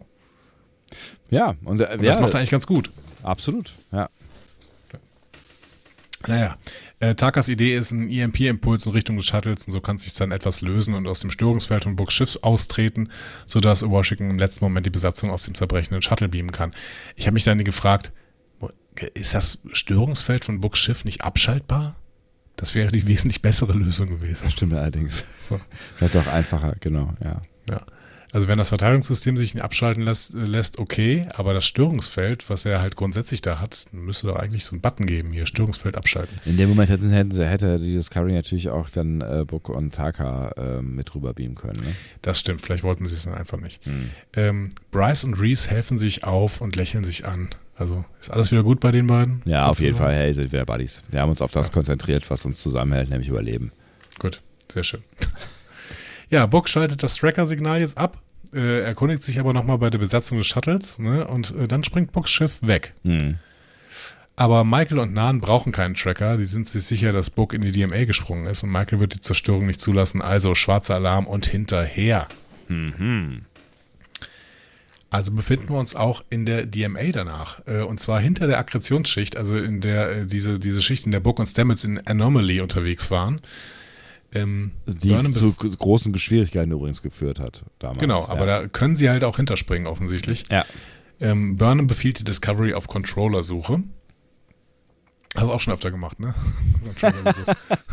Aber immer gefunden. Ja, Gott sei Dank. Also, weil, weil, deine, weil deine Konsolen alle noch ein Kabel haben. Ah, Ähm, na, na, na. das ist nicht wahr. Es ist einfach nicht wahr, was du erzählst. Okay, okay, okay. Ähm, Nahen stellt die spannende Frage, äh, was ist, wenn wir schneller beim Controller sind als die beiden? Ja. Sagt Burnham, ja, das überlegen wir uns dann. ja, und dann kommt Linus. Hey, Linus ist wieder da. Ja, aus dem Linus- Nichts heraus steht er ein bisschen verloren auf der Brücke rum. Genau. Der weist Burnham dann darauf hin, dass es Interferenzen wegen der dunklen Materie in der DMA gibt. Da ist mir nochmal gedacht, Moment mal, dunkle Materie? Ach ja, das Ding heißt Dark Matter Anomaly. Äh, da scheint wirklich immer noch dunkle Materie drin zu sein. Ja. Hätte ich völlig vergessen. Ja. Ähm, ja, also wird das Tarnen nicht so funktionieren, wegen dieser Interferenzen. Mhm. Ähm, Burnham konzentriert die Suche dann auf den Subraumriss, der wird ja größer sein als das Device. Ähm, und Nahen bittet jetzt um Gespräch. So. Und sie informiert Saru und Burnham. Es gibt tatsächlich eine Schwachstelle im Prototyp des Spornantriebs. Wenn man einen Photonentorpedo in den Impulsverteiler des Schiffes feuert, dann löst das eine Kettenreaktion aus und der Sporenantrieb wird mitsamt des Schiffs zerstört.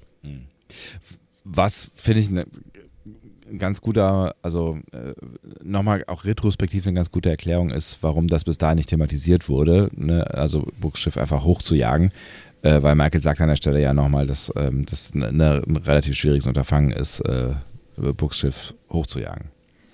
Ja, und dass dir das gefallen hat, ist mir auch klar, weil es ja wie beim, wie beim Todesstern. Das stimmt. Man muss einfach nur drüber fliegen und im richtigen Moment. Ja. Ja. Im richtigen Moment an der richtigen Stelle einen ähm, Torpedo hinsetzen und Ja. alles ist gut. Ähm, aber wegbeamen geht dann trotzdem nicht. Äh, die Discovery muss dann wegspringen, bevor sie durch die isolytische Explosion mit zerstört wird. Ähm, Nahen Das könnte gewinnen, ja. Äh, könnte, könnte gelingen, ja. Möglicherweise, ja. Nahen sieht Burnhams Entsetzen und sagt dann, ja, mir tut Book auch leid. Und Burnham sagt, ja, äh, mal neben Book, also wir brauchen auch den Sporenantrieb. Die Abhängigkeit vom Delizium der Föderation, die ist zu groß. Wir müssen eigentlich, also der Sporenantrieb ist eigentlich unsere einzige Hoffnung. So, Damit hat sie schon einen Punkt. damit hat sie einen Punkt. Ich weiß nur nicht, ob sie das wirklich so meint. Ja, das weiß ich auch nicht so genau. Aber ich meine, auf der anderen Seite ne, besteht da die Chance, ähm, dass, und ich weiß nicht, wie hoch sie ist, aber offensichtlich scheint es ja nicht so ganz so gering zu sein, dass ähm, mit einem Schlag beide Schiffe mit einem Sporenantrieb in die Luft gejagt werden. Ne? Ja, das wäre ein Problem auf jeden Fall. Ja. Ähm, Nahen macht nochmal klar, dass sie Burnham auch das Kommandos entheben kann. Und Burnham macht ihr deutlich, ja, das würde ich aber nicht zulassen. Und bevor die Stimmung eskaliert, schreitet Saru ein und macht jetzt aber den Kalber und äh, channelt auch seinen inneren Kalber. Er sagt es, glaube ich, auch. und sagt, hey Leute, gemeinsam finden wir eine Lösung. Ja, er sagt es auch, genau. Kalber hat mich äh, äh, da was gelehrt. Und da hat Burnham dann eine Idee. Sie ruft Stamets im Maschinenraum, der arbeitet gerade an der Reichweite des Sensors äh, oder des Scanners oder so. Ja. Und Burnham sagt, okay, lass das Reno machen. Ah, Reno ist auch noch da. Ja, aber äh, wir sehen sie nicht, genau. Ähm, und scan lieber nach Boronit, lieber Stamets. Wenn wir wissen, wie viel Boronit noch da ist, dann wissen wir, wann die DMA wieder springt. Scheint aber eine schwierige Nummer zu sein. Ja, Stamets sagt dann auch, äh, ziemlich ungenau, oder? Und Burnham sagt, nicht, wenn du mit Zora arbeitest. Wenn, wenn wir einen Zeitraum haben, dann können wir Book überzeugen, so lange zu warten. Und Zora hat ja Zeit, weil äh, die hat ja Kapazitäten. Genau. Und Nahen sagt, okay, der, diesen Plan sollten wir mit Vance besprechen. Burnham ist einverstanden. Und ehrlich gesagt finde ich auch, das ist voll der gute Plan. Warum Ja. haben sie den denn jetzt erst? Weiß ich auch nicht so genau. Aber der, der Plan ist super. Da hätte man auch echt vorher mal drüber nachdenken können. Ja. Genau. Also die DMA springt erst dann, wenn das Boronit alle ist. Das ist, Klar. ist schon genial. Ja. Ja, und das, ich, für, vor allen Dingen gibt das halt auch Book dann äh, die Möglichkeit, ähm, wirklich ja, zu handeln, so, ne? Also das ist ja eine ernsthafte Hand, Handlungsoption. Äh, Genau. So, ne? Er sagt vorher zu Michael, ja, es gibt keinen, äh, ich, ich hätte gern irgendwie einen dritten Weg, aber es gibt keinen dritten Weg und deswegen ähm, gibt es nur äh, Ja oder Nein und äh, ich sag ja, wir sprengen das Ding. Mhm. Und damit Ähm, gibt es halt diesen dritten Weg, genau. Genau. Wir sind immer bei Book und Taka. Selbe Probleme, die Tarnung ist brüchig mit den ganzen Interferenzen der DMA. Ähm, und die Suche ist bislang noch erfolglos. Also Book ist sauer auf Taka wegen dieses Sicherheitssystems, das das Shuttle zerfetzt hat. Und Taka entschuldigt sich zwar, macht aber klar, ey Book, irgendwann wird die Entscheidung kommen, die DMA zerstören oder die Discovery schützen. Und damit hat er natürlich auch einen Punkt, ne? Und damit haben sowohl Michael als auch Book ihre Dilemmasituation auf dem Silbertablett liegen. Ja. Ne? Ähm, Taka scheint sich entschieden zu haben. Ich finde aber, dass Sean Doyle das hier nicht so total kalt spielt. Es scheint Taka, finde ich, auch schon zu wurmen, dass das Ganze wohl nicht ohne Verluste geht. Ja. Also er ist, er ist, er ist hier, also er wird, er, er wird auf jeden Fall nicht als der Bad Bad Guy gezeichnet, ne? Also es ist, er hat irgendwie eine, also selbst, selbst wenn er ja hinterher noch aktiv wird, hat er irgendwie eine, ja, eine weiche, weiche Seite ist irgendwie blöd, aber so, er hat, er hat irgendwie was, was Unwillenhaftes. Ja. Ja. Also, der beste Bösewicht-Charakter von äh, Discovery seit Lorel. Und inklusive Lerell. Ja. Ja, also mir, mir gefällt dieser Charakter wirklich sehr, sehr gut. Also, Ja. ähm, und Sean Doyle, finde ich, spielt das auch hier wirklich ganz, ganz toll. Also du hast irgendwie, irgendwie das Gefühl, ja, der macht halt, was er machen muss, aber er will es irgendwie eigentlich auch nicht alles. So. Nein, also er will halt, er will, er will, genau, er will das Outcome haben, also er will sein Ziel erreichen, aber ähm, ja, man hat schon auch das Gefühl, dass äh, er damit möglichst wenig andere, also da möglichst wenig andere mit reinziehen muss. Genau. Und dazu passt auch sein Einschreiten mit dem EMP bei dem Shuttle kurz vorher. Ja, Jetzt. ja. Genau. Ähm, die Waffe ist aber jetzt fertig. Und Book lässt Taka sie in ein Torpedorohr bringen. Taka sagt übrigens den schönen Satz, haben ich dich vor fünf Minuten gefragt, wo ich sie hinräumen will, aber du warst, du warst zu sehr in Gedanken, hast nicht gecheckt. Ja. So, okay. Okay, cool. Ähm, ja, plötzlich fliegt das Schiff fast in die getarnte Discovery rein. Ähm, die geht hart Backbord, um einen Aufprall zu verhindern und Burnham sendet Lichtblitze aus, äh, um die Sensoren von Books Schiff zu stören. Das klappt dann auch ziemlich gut.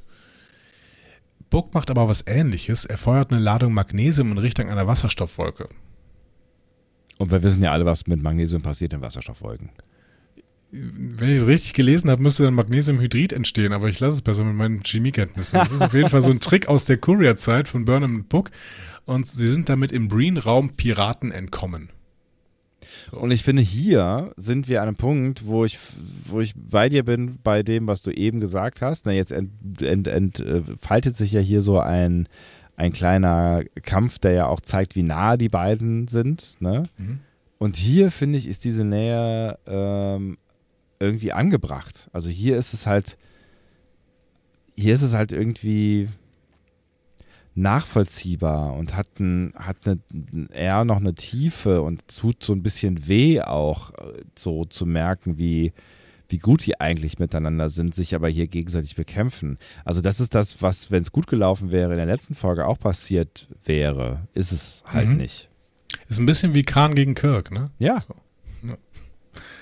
Gibt dann die Explosion, aber Ja. wie Burnham vorher schon angekündigt hatte, kann die Discovery aus dem Explosionsradius heraustauchen. Burnham lässt, lässt Detmer dann die Discovery in eine dunkle Materiewolke bringen. Mhm. Ich habe mich gefragt, ob das cool ist, in einer dunklen Materiewolke zu sein, aber gut. Ähm, dort soll dann die Suche fortgesetzt werden. Stamets hat noch keine Forschungsergebnisse in Bezug auf das Boronit.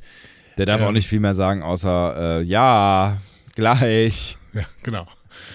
Und dann kommt das, was du gerade angesprochen hattest. Ne? Also Book, Book hat Burnhams Move vor- vorausgesehen, vermutet die Discovery jetzt auch eine dunkle Materiewolke, erkennt Burnham einfach gut. Ja, und sie freuen sich ja auch beide irgendwie so ein bisschen darüber, dass sie Ja. gerade sich gegenseitig erkennen, so, ne?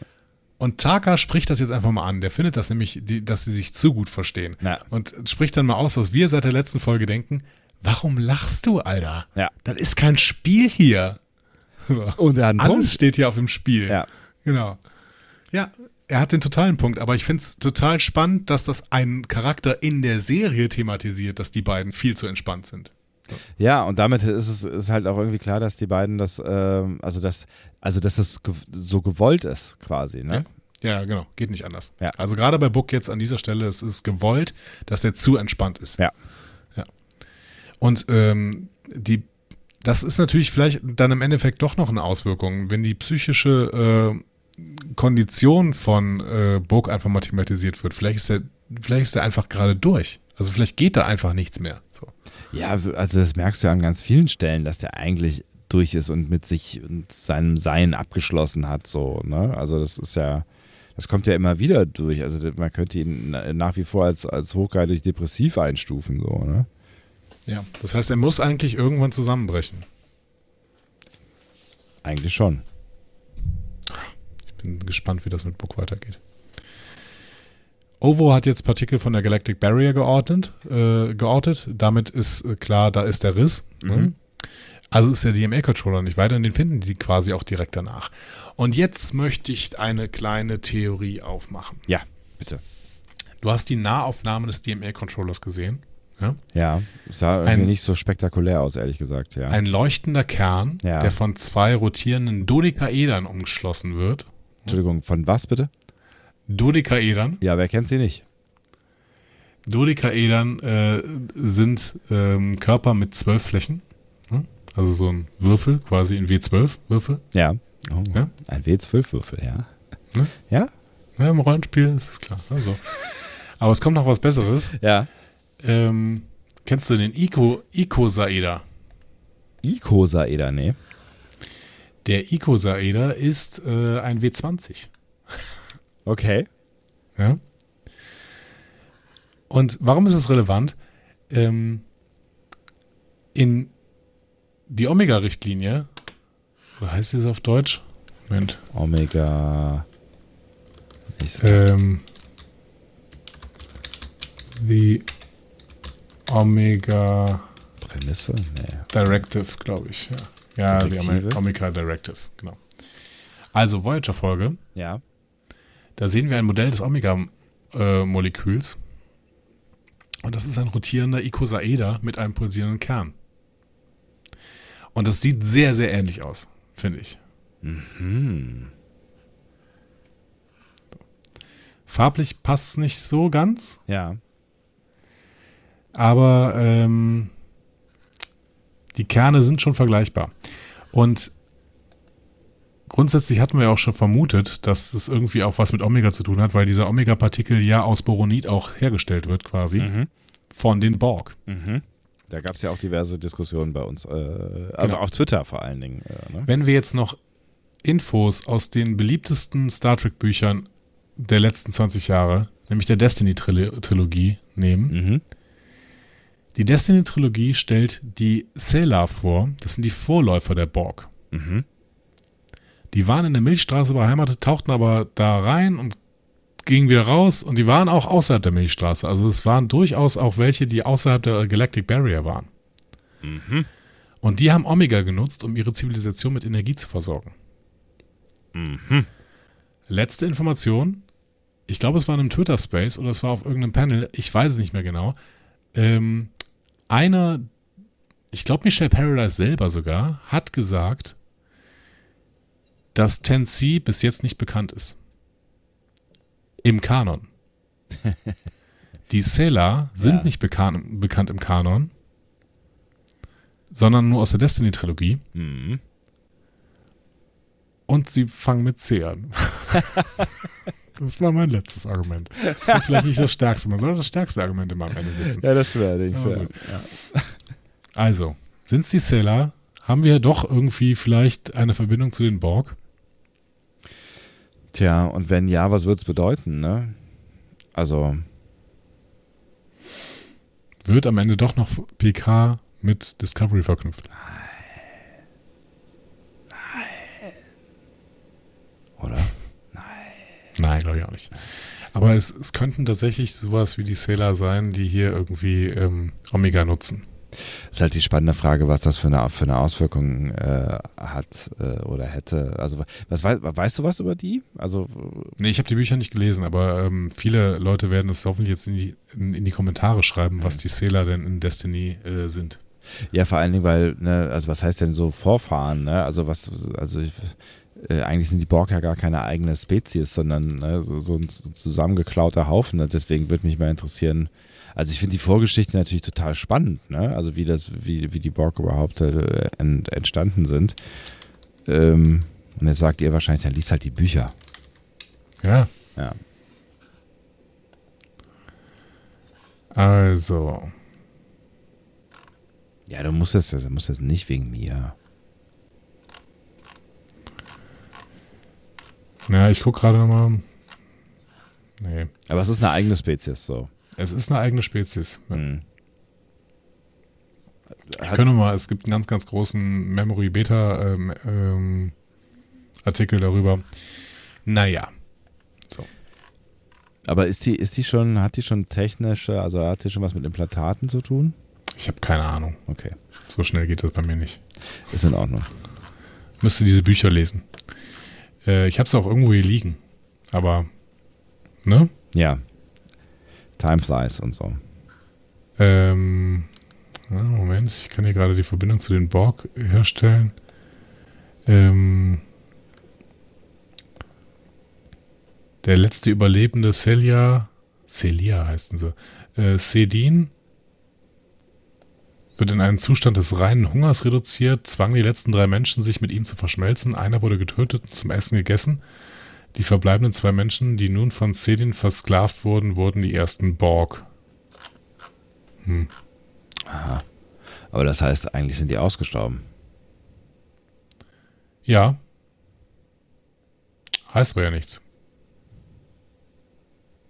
Äh, Es können ja Borg sein. Also es müssen ja nicht äh, ähm, äh, Sailor sein sondern, oder Celia, sondern es können ja einfach Borg sein, die da sich zurückgezogen haben, weil sie gemerkt haben, dass äh, im, in der Galaxie es ein Problem für sie ist. hm. Auch wegen Janeway. Vor allem wegen Janeway und plötzlich heißen alle Schiffe Voyager. Das ist wahrscheinlich auch dramatisch für die. Ähm, gut, so viel zu der Theorie. Ja. Ich weiß auch nicht genau, ob ich es gut oder schlecht finden würde. Aber man würde es uns noch erzählen. Nielsen drückt ihre Verachtung für die noch unbekannten Tensi aus. Ne? Offenbar kümmern die sich nämlich nicht darum, was sie anrichten mit ihrer Bergbaunummer. Äh, Auch gefragt, ist das wieder eine Klimawandelanalogie? Ich weiß es nicht. Ja, aber Ähm, man kann halt auch irgendwie äh, nach wie vor argumentieren mit, äh, sie- vielleicht haben sie keinen Plan. So, ne? Vielleicht Ja, wissen sie genau. es einfach nicht. Ja. Ja, aber das machst du beim Klimawandel machst du das auch nicht, dass du damit einfach argumentierst. Ähm, Burnham bringt die Discovery nah dran und zwar zwischen Books Schiff und den Controller. Ist an dieser Stelle noch ein bisschen unlogisch. Ne? Also Es ist, es, es ist im All Es ist immer, es ist jedes Mal, wenn das passiert, ist es total unlogisch und noch unlogischer wird es, wenn man äh, einen Spornantrieb hat. Nee, nachher nicht mehr. Nachher finde ich das nicht mehr unlogisch. Aber jetzt gerade sagt sie ja, wir lassen es mal vor den Controller stellen und äh, aufs Books Schiff, Books Schiff hier warten. Und dann ich so, hä? Das macht gar keinen Sinn. Wo ist vor, ja, wo ist vor dem Controller? Genau, genau. Das kann überall sein. Ja. In, in 360 Grad, keine Ahnung, wie auch immer. Ähm, ja, Stamets braucht immer noch Zeit. Ja. Äh, Nahn ist äh, nicht davon überzeugt, dass Stamets Forschungen überhaupt irgendwas bringen werden, äh, denn warum soll Book jetzt einlenken? Burnham glaubt immer noch fest daran, dass er Vernunftsargumenten gegenüber noch zugänglich ist. Mhm. Nahn fragt, und wenn nicht? Burnham, dann gibt es einen anderen Weg. Nahn, ja, den gibt es jetzt schon. Und sie gibt deswegen Reese mal den Plan für die Zerstörung von Books Schiff. Ähm, Burnham besteht darauf, dass es der letzte Ausweg sein muss. Nahn sagt, ja, stimmt, aber ich wäre bereit, diesen Ausweg zu gehen. Ähm, sie erfassen dann Books Schiff mit den Sensoren. Ähm, da sie aber getarnt sind, können sie nicht schießen. Mhm. Also lässt Burnham erstmal die Zielerfassung aktiv und bereitet Stamets auf einen Sporensprung vor. Als Taka den Controller sieht, wird er wieder ganz Wissenschaftler und bewundert das Device ne? Mhm. und sagt, äh, ha, das ist toll, guck mal, wie, wie schön das aussieht und sowas. Die Waffe ist geladen, aber im Moment des Abschusses springt die Discovery dann vor Books Schiff und blockiert den Schuss. Und so wird dann auch dreidimensional, finde ich, ein Shoot raus. Wenn du, ja genau, wenn du genau auf die Flugbahn quasi, weil dann gibt es ja eine berechnete Flugbahn. Genau, dann hast du eine, äh, einen, einen Vektor quasi. Ja, ja, okay. Von dem einen Schiff bis, äh, bis zum Device. Ja, so. da, hast du, da, da kannst du, auf diesen Vektor kannst du springen. Ja, ja, klar. So. Aber wenn du, wenn du keinen Vektor hast, keine Chance. So. Ja. Also, Schießen geht nicht, weil die Discovery im Weg ist. Beamen geht auch nicht, denn dann müssten sie die Schilde senken. Die Discovery könnte die beiden einfach rausbeamen. Also springen sie nochmal, aber die Discovery springt sofort hinterher mhm. und blockiert wieder den Weg.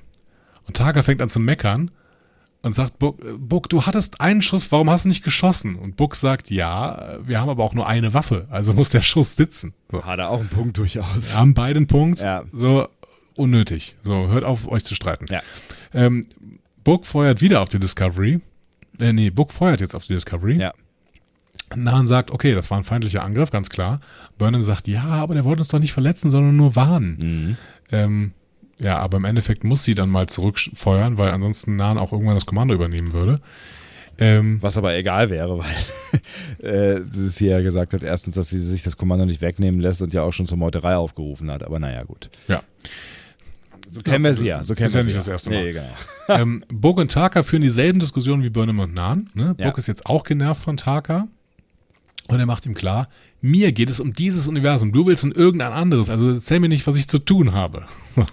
Ja, und äh, die Diskussionen werden wirklich gut irgendwie, weil ne, Ja. auch da hat er absoluten Punkt so. Ne? Also Ja. für, für Book geht halt quasi jetzt irgendwie alles drauf so. Ne? Also das ist seine, seine Mission und äh, er nimmt alles in Kauf und äh, haut quasi sich selber mit drauf. Taka will eigentlich nur eine Reise in ein besseres Leben.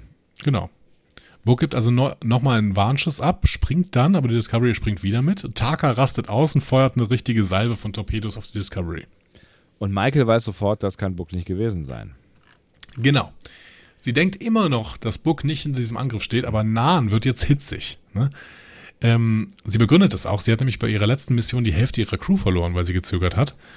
Und ähm, langsam werden sich alle klar, sie müssen Books Schiff zerstören. Ja. Und sie gucken sich alle an. Und Burnham ist ganz knapp davor, den Befehl zu geben. Ganz schöne Szene, ne? Also ich finde, es ist Ja. äh, war irgendwie also weil weil irgendwie klar wurde, dass äh, ne, dass es diesen Punkt jetzt offensichtlich gibt der Alternativlosigkeit so, ne? Aber dann äh, kommt, wie ich äh, in einem äh, US-amerikanischen Review gelesen habe, Deus Ex Stamina. Schön. Ja, der plötzliche Anruf von Stamets. 154 Stunden.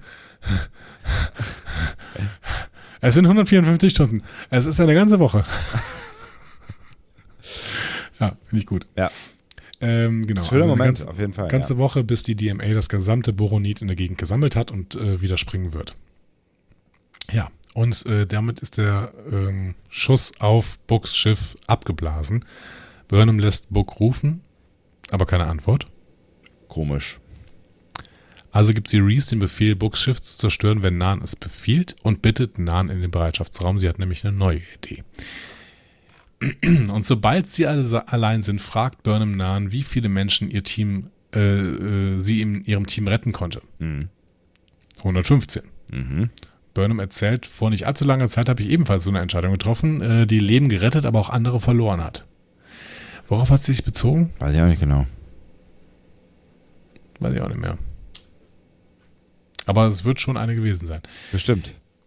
Sie begründet damit, Führungskräfte ähm, sehen oft nur Erfolg oder Misserfolg, richtig oder falsch, aber es gibt auch einen Mittelweg.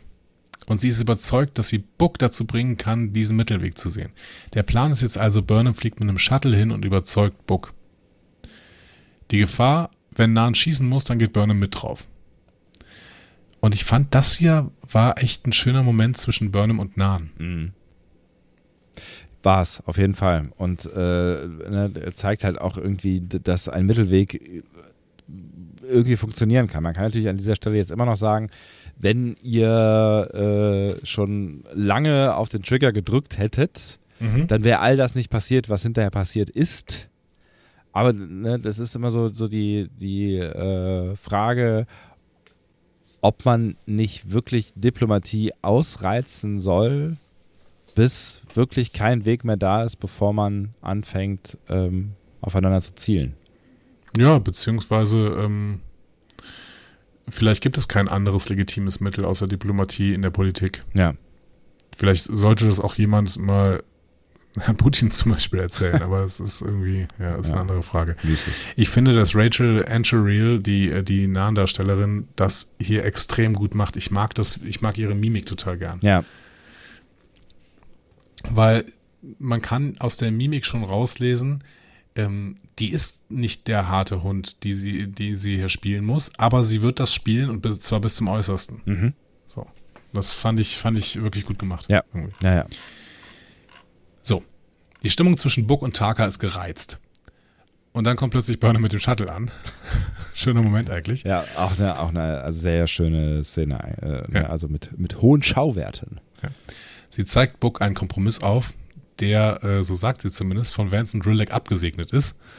Ähm, eine Woche, bis die DMA wieder springt, eine Woche, in der Taka und Book in Hausarrest auf der Discovery sind, also eine Woche, um friedlichen Erstkontakt herzustellen. Und wenn dann, in, wenn das in einer Woche nicht klappt, dann dürfen die beiden die DMA sprengen. Gedeckt durch die Föderation, ne? Also. Interessanter Mittelweg, oder? Ja. Also der Entschluss für den Erstkontakt war doch eh da. Warum sollte man sich jetzt diesen Zeitdruck setzen? Naja, um, um, um, das, um das, äh, das halt zu verhindern am Ende, ne? Also um äh, zu verhindern, dass das Ding hochgejagt wird. Also das ist halt Politik, so, ne? Ja, aber also da hätte ich schon eher gelogen. Also Taka glaubt ja auch an der Lüge, aber ähm, das ist doch auch, also ich muss doch Terroristen, ich muss doch mit Terroristen nicht verhandeln und denen diese Zugeständnisse machen, dass ja, aber die in deswegen, der Woche die DMA springen dürfen. Aber deswegen dürfen. sagt Reese ja an der Stelle auch nochmal irgendwie, hey, das, das, das, das sind jetzt nicht nur irgendwelche hergelaufenen äh, Terroristen, die irgendeinen Schwachsinn umsetzen wollen, um Zeichen zu setzen, sondern das sind Leute, die eine Politik vertreten und umsetzen wollen, die von einem größeren Teil im Universum äh, als gut befunden wird. So. Es geht ja, ja es geht ja nicht, nicht um irgendeinen kopflosen terroristischen Akt, sondern um ein, ein politisches Mittel, was, ähm, was durchaus äh, auf, auf Zustimmung mhm. trifft. Und da finde ich, ist ein Kompromiss kein, kein, äh, kein schlechter Weg. Sagt Book auch. Der hält das für einen tragfähigen Kompromiss auch. Ne? Taka hingegen glaubt an eine Lüge. Ja. Und Taka ist immer verzweifelter, weil er seine Chancen schwinden sieht, in das andere Universum zu kommen. Was ich spannend fand, war, dass Taka hier sagt, ich will doch nur nach Hause. Hm. Also home. Ja. Heißt das jetzt, er stammt doch aus einem anderen Universum? Ich dachte, er will da nur hin. Ja. Memory Alpha sagt übrigens weiterhin, der ist Risianer. Mit seinem schiefen Stempel auf, den, auf der Stirn. ähm, kein Tattoo-Shaming hier, ja, bitte. Ähm, ja, I don't know. Vielleicht ist ja das Home auch einfach nur eine andere Dimension. Ja, aber kommt er dann jetzt her? Vielleicht. Aber durchschaut habe ich das alles auch noch nicht so richtig. Aber vielleicht, äh, vielleicht, vielleicht sollte das uns das einen Hinweis geben, dass er ja Home sagt. Oder ist es halt das Zuhause, zu dem er endlich möchte? Also ein Zuhause, sowas wie, ne? Ja, Und, ein äh, Zuhause, das ja. könnte natürlich auch sein. Ja. Naja, Book stimmt am Mittelweg zu. Burnham fliegt zurück und gibt der erleichterten Crew der Discovery das Signal, den schwarzen Alarm zu beenden und in der Shuttle Bay alles für Books Schiff bereit zu machen. Und die Geigen spielen im Hintergrund. Richtig schön. Und alle wirklich pusten aus und sagen, boah Gott, das war aber ziemlich hoi. So, ja. ne? Takas letztes Wort ist noch nicht gesprochen. Er fragt Book, ob er weiß, was das erwartete Nutzen ist. Äh, und das ist ein Ausdruck aus der Spieltheorie. Wird jetzt natürlich wieder zu weit führen, aber warum eigentlich nicht? Taka, Taka erklärt es ja im Prinzip auch. Also Kurzfassung, die Spieltheorie ist eine Entscheidungstheorie. Ne? Ähm, es geht darum, dass du verschiedene Handlungsträger, also Spieler hast, die Entscheidungen treffen müssen und es ist eine rein rationale Theorie. Das heißt, es geht wirklich nur um rational begründete Entscheidungen. Erwartungsnutzen, da geht es jetzt um Entscheidungen, die in Situationen der Unsicherheit getroffen werden müssen. Und das zentrale Gesetz ist äh, diese ge- sogenannte Erwartungsnutzenshypothese, ähm, die besagt, dass der Erwartungsnutzen eines unsicheren Ereignisses gleich dem erwarteten Nutzen multipliziert mit der Wahrscheinlichkeit des Eintretens des Ereignisses ist. Das heißt, je wahrscheinlicher durch die Handlung, die du gerade machst, das Ereignis, was du haben möchtest, auch wirklich erscheint, desto, ähm, desto kleiner kann das Nutzen sein. Oder wenn das Nutzen extrem hoch ist, dann kann die Wahrscheinlichkeit ruhig relativ klein sein und du kannst es trotzdem machen. Mhm. Bist du noch dabei? Nicht so richtig, aber okay. Okay. Ähm, du machst dir was zu essen, ja? Ja, So. Du hast. ich bin ähm, noch dabei. Ja, du hast entweder die Möglichkeit, dir ähm, eine äh, Tiefkühlpizza zu machen. Ja, Ist nicht super geil, nee. ne? aber die Wahrscheinlichkeit, dass sie dir gelingt, ist sehr, sehr hoch. Wenn du nicht meine, meine äh, ich weiß gar nicht, wie alt sie da war, 85-jährige Oma bist, äh, die halt den, äh, die Packungsanleitung äh, be- beachtet hat. Weil, was stand da drin? Schieben Sie die Pizza in den Ofen. Okay, Da stand- ohne die Folie zu entfernen. Richtig. Ja, okay, aber so, also du wirst, du wirst nicht so ein richtig geiles Essen haben, aber die Wahrscheinlichkeit, dass es dir gelingt, ist relativ hoch. Ja. So. Das heißt, kannst du machen. Mhm. Ähm, jetzt gibt es aber auch total schwierige Gerichte. Für dich zum Beispiel eine Lasagne. Entschuldigung. Ich kann gut Lasagne kochen. Okay. Aber Ja. äh, sagen wir, sagen wir eine äh, Lachs-Spinat-Lasagne. Mhm. So. Ähm, weiß noch nicht richtig, ob dir die gelingt. Ne? Das heißt, die Wahrscheinlichkeit des Eintretens ist nicht so hoch. Ja. Aber das erwartete Nutzen ist sehr, sehr hoch, weil diese Lasagne ist der Hammer. Ja. Das heißt, auch dann kannst du es machen. Mhm. Du musst es einfach in Relation packen. Ja, das heißt, äh, ich kann, ich kann es, ich kann, wenn das Outcome relativ hoch ist, kann ich es äh, wagen, auch etwas Vages äh, anzugehen, äh, weil das Outcome halt einfach so groß ist. Genau. Wenn du jetzt für eine Tiefkühlpizza unglaublich viele Schritte machen müsstest, die äh, super schwierig sind und deswegen dass die Wahrscheinlichkeit, dass es dir gelingt, auch relativ niedrig ist, dann solltest du es nicht tun, weil der Nutzen ist ja nicht so toll. Ja. So. Habe ich verstanden. Gott So. sei Dank. Kurzform für Taka jetzt. Taka weiß nicht, wie hoch das Risiko ist, die Bombe jetzt zu platzieren, aber er schätzt sein persönliches Nutzen inklusive der Wahrscheinlichkeit, dass genau das eintritt, was er möchte, als sehr hoch ein. Und deswegen jetzt der Move. Nachvollziehbar. Und ein Stück weit auch voraussehbar, finde ich. Also, dass Taka da nicht mitmacht, Ja. äh, fand, fand ich jetzt nicht so total äh, aus dem Nichts kommend. Er hat sich aber übrigens spieltheoretisch klassisch verzockt, ne? aber äh, das ist ein anderes Thema. Ja. Ich finde auch, dass es absolut nachvollziehbar war, dass er das hier macht. Ja. Und deswegen ist es schon sehr, sehr naiv, sowohl von Nahen als auch von Burnham, dass die diesen Plan überhaupt durchziehen, weil es war eigentlich ziemlich klar, dass äh, Book sich, Book, dass Book sich darauf einlässt, das war, glaube ich, ja, das hätte man mit rechnen können. Aber Taka, nee. Ist halt die Frage, was sie denken, wie die Machtverhältnisse an Bord sind. So, ne? Aber spätestens dann, wenn Michael äh, merkt, dass Taka offensichtlich in die Konsole eingegriffen hat, um äh, äh, Photontorpedos auf sie zu feuern, muss sie in Frage stellen, ob Book wirklich äh, vollständig das Kommando dieses Schiffs hat und derjenige ist, der äh, die Oberhand hat, was Entscheidungen angeht. So. Offensichtlich nicht. Also offensichtlich nicht so. Ja.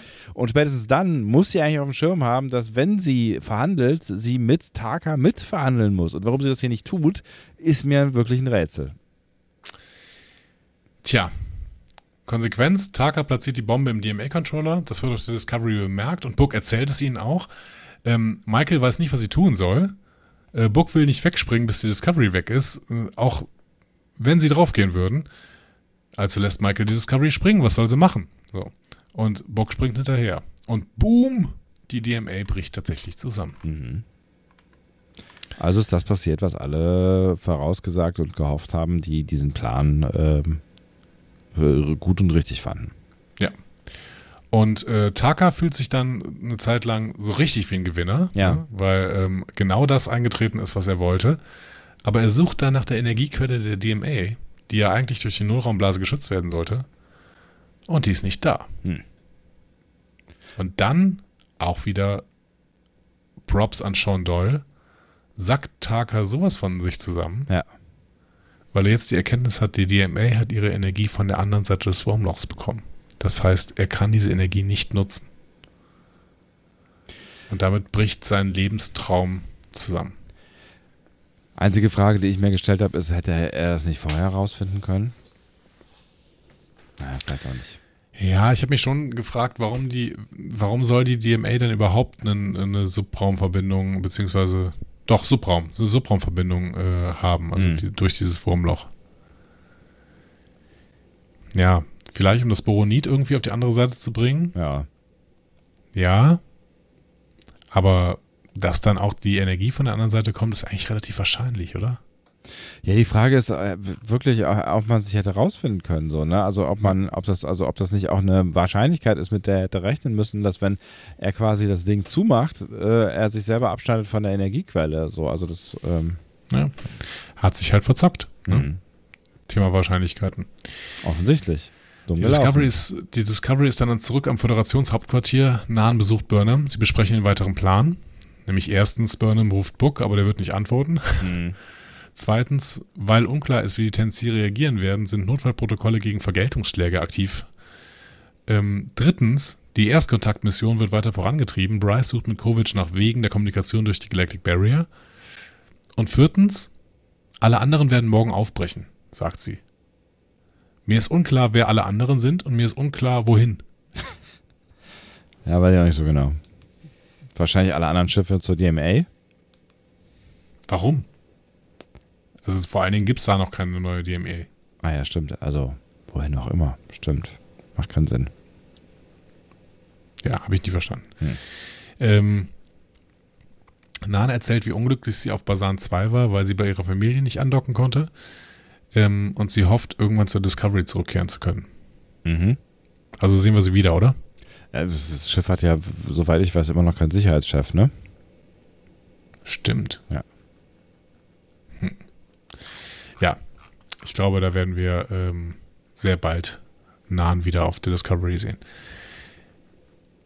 Wir gehen aber nochmal in eine ganz anderes, ein ganz anderes Thema. Ja, ja die große B-Handlung. Die große B-Handlung. Ja.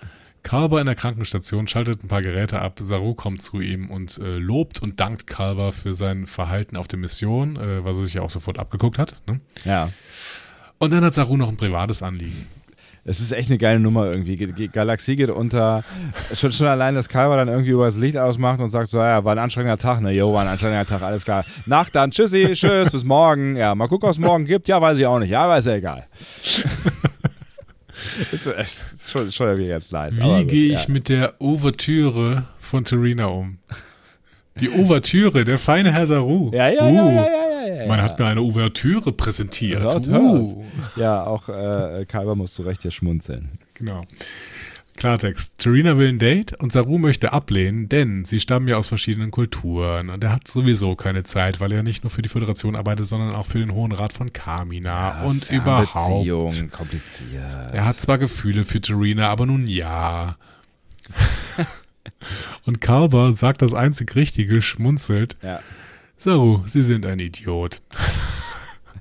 Ja, und er sagt halt irgendwie, ich meine, du hast die ganze Zeit mit irgendwie äh, wirklich, wirklich schwierigen Problemen zu tun. Also mit wirklich schwierigen Problemen zu tun. Und so, ist das wirklich ein Problem gerade? Also ist das wirklich irgendwas, wo, wo, wo du denkst, das kriegst du nicht gebacken? So? Ja. Ja. Und äh, Thema Spieltheorie, ne? Ja, eine Beziehung ist ein Risiko, aber damit kommst du schon klar, du Depp. So. Ja. Der Outcome ist auch relativ hoch. Ja. So. Ähm, ja, Saru ist ein bisschen äh, so, oh, wow, was, hatte, was hast du gerade mit mir gemacht? Aber er dankt Kalber dann für seine Offenheit, als er zurück äh, zur Brücke zurückgerufen ja. wird. Und wir sagen, wir hören nochmal die Worte Absolute Candor. Ja. Ich habe diese Szene wirklich geliebt. Ja, die war gut. Ich finde, Wilson Cruz spielt das so geil. Ja, aber beide finden es irgendwie, das ist so, also dass dieser Typ unter dieser Maske einfach so viel, so viel rausholen kann. Ja. Also es ist, äh, ich finde beidseitig ein, eine tolle Szene. Ah, es sind diese kleinen Szenen, die ich äh, in dieser Staffel wirklich sehr, sehr gerne mag. Dieses, ähm, diese Auseinandersetzung mit dem Persönlichen und ähm, Ja. Ja. Ja, ja, sehr, sehr schön. Es gibt da noch einen Twist. Live-Feed von der USS Mitchell. Übrigens ähm, benannt nach wem? Johnny Mitchell? Auch schön. Ähm, ich habe ein bisschen gehofft nach Kenneth Mitchell. Mhm. Das wäre doch wirklich schön, ne? Also der Darsteller ähm, von verschiedensten Klingonen oder von Aurelio in der letzten Staffel, Ja. ne? der ja, ja mittlerweile gar nicht mehr ähm, spielen kann, Mhm. leider. Ähm, weil er an ALS erkrankt ist. Ja. Ne? Ja. Aber es könnte natürlich auch äh, Gary Mitchell sein aus Where No Man Has Gone Before. Oh, mhm. An den will sich eigentlich keiner mehr erinnern, weil der ja wahnsinnig geworden ist und dann mit einem Stein erschlagen werden musste. ähm, wobei, Gary Mitchell wurde wahnsinnig, nachdem er durch die Galactic Barrier gereist ist. Ne? Uh. Hm, Uh. keine Ahnung. Aber ich fände es trotzdem schöner, wenn sie nach Kenneth Mitchell benannt wäre, die Ja. USS Mitchell. Auf jeden Fall, wir sehen diesen Live-Feed und sehen, die DMA ist wieder da. Juhu. Oder wie Burnham sagt, hm, wir haben Erstkontakt. Ja, kann man sehen, wie man will, ne? Ja gut, aber direkte Reaktion auf eine ähm, Aktion der äh, Föderation, das ist tatsächlich äh, schon relativ nah an einem Erstkontakt. Ja. Aber das ist natürlich auch einfach irgendwie was, ähm, ne, wo wir eben so viel über Borg und so weiter gesprochen haben. Das ist halt eigentlich ein klassischer Borg-Move, ne? Irgendwas ist weg, okay, wir packen es wieder hin. Ja. Ohne dass, Ja. dass mehr passiert, weißt du, also ohne dass irgendwie äh, kein Funkspruch, kein, weiß ich nicht, keine 30 Schiffe, die auf der anderen Seite mal gucken, was da eigentlich los ist, oder so, oder, ne, äh, weg, wieder hin. Ja, ich finde auch, dass die Wahrscheinlichkeit der, ähm, dass es sowas wie die Borg sind, es werden nicht die Borg selber sein, weil das hat äh, Michelle Paradise quasi ausgeschlossen, indem sie gesagt hat, das kannten wir bis jetzt noch nicht. Ja. Ähm, sowas wie die Borg uns nachher da auf der anderen Seite erwartet, die Wahrscheinlichkeit halte ich für relativ hoch. Also irgendeine eine, eine, eine hochtechnonisierte, tech, technisierte, Technologisierte. technologisierte ähm, Spezies, die halt auch ähnlich wie die Borg ja äh, rein rational am Ende handeln. Genau, rein rational vor allen Dingen, genau. Also fast, äh, was heißt fast technokratisch halt. ne? Ja, genau. Also, die wollen halt an dieser Stelle hier Boronit meinen und ähm, dann Machen wir halt halt. auch nicht, was da ist. So, es ist halt völlig egal. Wir wollen halt Boronit haben. Ja. Punkt. Und wenn irgendwer die, die das Ding zerstört, dann äh, ist es halt gerade weg und wenn es weg ist, dann muss halt wieder hingemacht werden. So. Genau, ja. Und das funktioniert, solange man keine Borg Queen erfindet. Dazu später mehr, aber nicht heute. Nee, viel später. Viel später. Ähm, ja, und damit geht diese Folge zu Ende. Du warst kein großer Fan, ne? Habe Was? ich das richtig verstanden? Nö, das hast du falsch verstanden. Das habe ich falsch Das verstanden. hast du falsch verstanden. okay, Ja. dann erzähl. Ähm, ich finde, das ist die Folge gewesen, die äh, ich g- gerne gesehen hätte, äh, anstatt der letzten Folge. Also das ist jetzt die Folge, das ist die Folge gewesen, die, die ich finde, die genau da anschließt, wo, äh, wo wir eigentlich in der Folge, also in der zwei Folgen davor quasi abgesetzt worden sind und die endlich die Geschichte weitererzählt ähm, und die zeigt, wie überflüssig die Folge davor gewesen ist und mit der ich irgendwie immer echt nicht noch nicht warm geworden bin so. Ähm, weil die Folge finde ich auch viel, vieles sehr richtig äh, macht und äh, vor allen Dingen auch durchwegs spannend war. So. Mhm. Also ich fand, die haben, die haben wirklich es geschafft, eine, eine Spannung aufzubauen, die mich auch diese 45 Minuten lang gespannt hat vor dem äh, Fernseher sitzen äh, lassen. Ähm, weil ich nicht genau wusste, wie das, wie das ausgeht. Also ne, man, kann, man kann sich ja irgendwie viele Wege denken, aber ähm, selbst wenn ich ein Misstrauen gegen Taka hatte, war ich nicht so ganz hundertprozentig überzeugt, ob nicht vielleicht doch das eine Lösung sein könnte, auf die Taka Mhm. eingeht, weil Ja. Taka halt nicht der, der Villain ist, so, ne? Also das Ja. ist so, ne? Ich, ich finde, die Möglichkeit ist zumindest drin gewesen. Und äh, allein das rechne ich dieser Figur hoch an. So, ne? dass, dass die Möglichkeit bestand, ähm, theoretisch, dass, ähm, dass, dass, dass sie vielleicht darauf eingehen können. Und das, finde ich, hat die Spannung ähm, relativ hoch gehalten. Ähm, und es gab viele schöne, schöne Momente und auch kleine Momente, ne? mal abgesehen von, von äh, Saru und Serena, äh, so Sachen Mhm. wie, die, dass, dass die Crew mal wieder ein bisschen was zu sagen hatte. Ne? Ich meine, Ja. klar, Ovo war jetzt in der letzten Folge auch relativ präsent, aber die war auch in dieser Folge wieder da und es gab Gespräche. Äh, es war jetzt nicht viel, aber ich, ich mochte die, die, die Crew-Momente, auch wenn sie ähm, äh, wenn sie natürlich auch Tool waren, um zu zeigen, dass es halt irgendwie verschiedene ähm, verschiedene Lager gibt, die äh, in verschiedene Richtungen driften, was diese DMA-Nummer angeht. Aber ich finde, sie, sie haben sehr viel richtig gemacht hier, so, also auch was diesen Konflikt angeht, wie sie ihn gezeigt haben, wie sie ihn aufgebaut haben, diese ganze, äh, es muss einen Mittel, Mittelweg äh, geben, Nummer vorbereitet haben, ne? Also eigentlich von Anfang an, ne? Du hast ja gesagt, das ist eigentlich Thema durch, durch die ganze Folge gewesen. Ähm, also ich bin durchaus äh, zufrieden mit der Folge, mit ein paar Abzügen in der B-Note. Ne? Also auch wenn Taka uns ähm, das die Möglichkeit gegeben hat, dass es spannend bleibt, äh, finde ich, hätte Michael misstrauischer sein müssen, weil sie Ja. hat das Wissen halt nicht, das wir haben, weil wir Taka Mhm. zugeschaut haben. So, ne? Und Michael hätte misstrauischer sein müssen äh, nach, nach der Erfahrung, die sie gemacht hat. Ähm, mit ihm, ich habe es ja eben schon gesagt. Und das finde ich ein bisschen, ein bisschen schade, dass, dass das nicht mehr thematisiert wurde. Also das ist so eine, dass das am Ende so eine Verhandlung zwischen ihr und Book gewesen ist. Ja, okay, so be it, ist, ne, das ist irgendwie, die, die was waren die Protagonisten da in dieser Nummer, aber das halte ich für ein bisschen kurzsichtig und auch äh, eigentlich einer Captain nicht würdig so. Ne, also das hätte sie eigentlich mitdenken müssen. Und das ist ähm, für mich aber schon fast der einzige Haken an, Ja. an der Folge. Das fasst es sehr, sehr schön zusammen. Also deswegen muss ich gar nicht mehr so viel sagen. Sie, äh, ich würde diese Kritikpunkte ähm, unter, unter Naivität abspeichern und zwar verschiedenste. Also Navi Naivität von Rilek und Vance, dass sie tatsächlich schon wieder Burnham dahin schicken, obwohl sie äh, alle Bedenken haben, dass es so sein sollte. Ja, oder dass sie es so begründen, ne? Also ich, Ja, genau. gäbe- sie hätten es anders begründen können. Genau. Es wäre es wär, es wär gegangen. Es hätte, Ja. es hätte funktioniert. Und dann gibt's zwischendurch Naivität von Nahen, dass sie dann ganz viel zulässt und Naivi Naivität von, äh, von Michael, dass sie ähm, ähm, Taka komplett außer Acht lässt. Also das ist alles so ein bisschen, an, an ein paar Stellen war mir zu viel Naivität in dieser Folge, aber ähm, du hast ganz, ganz viele positive Dinge gesagt und ich möchte auch nochmal betonen, wie gut das aussah, dieses, diese Weltraumschlacht. Also Ja. ähm, Es, und es war mal eine Weltraumschlacht, die mich interessiert hat. So, ich bin Ja, ja, echt genau. kein Action-Man. Äh, so, ne? Das ist, es, das ist, geht häufig an mir vorbei.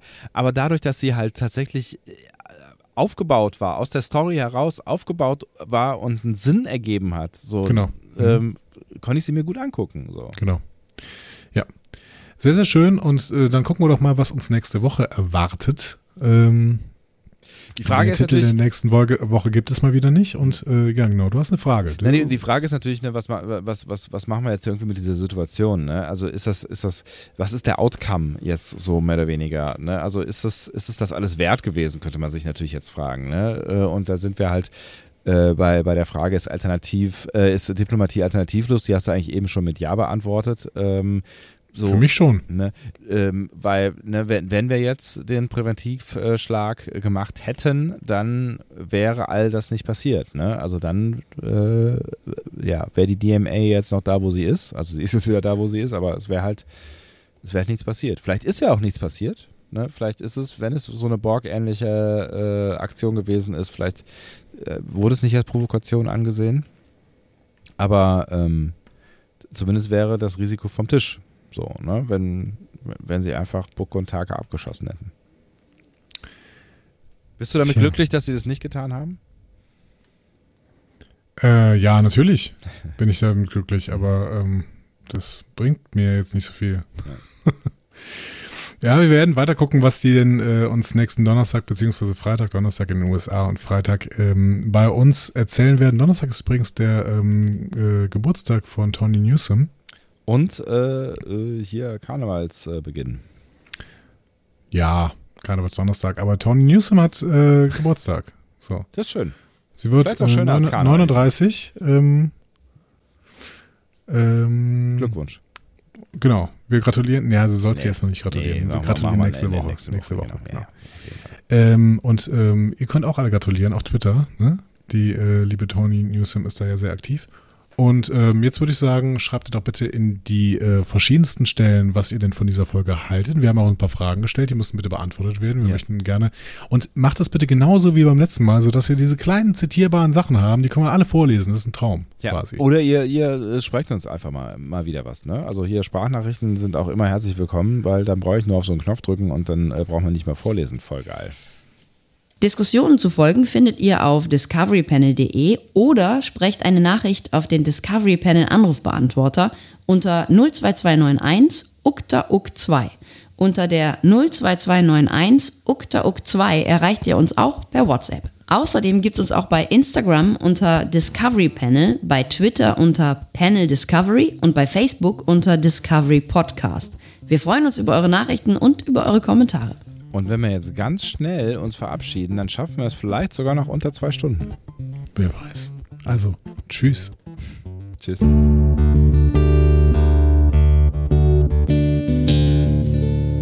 Mehr Star Trek Podcasts findet ihr auf discoverypanel.de. Discovery Panel. Discover Star Trek.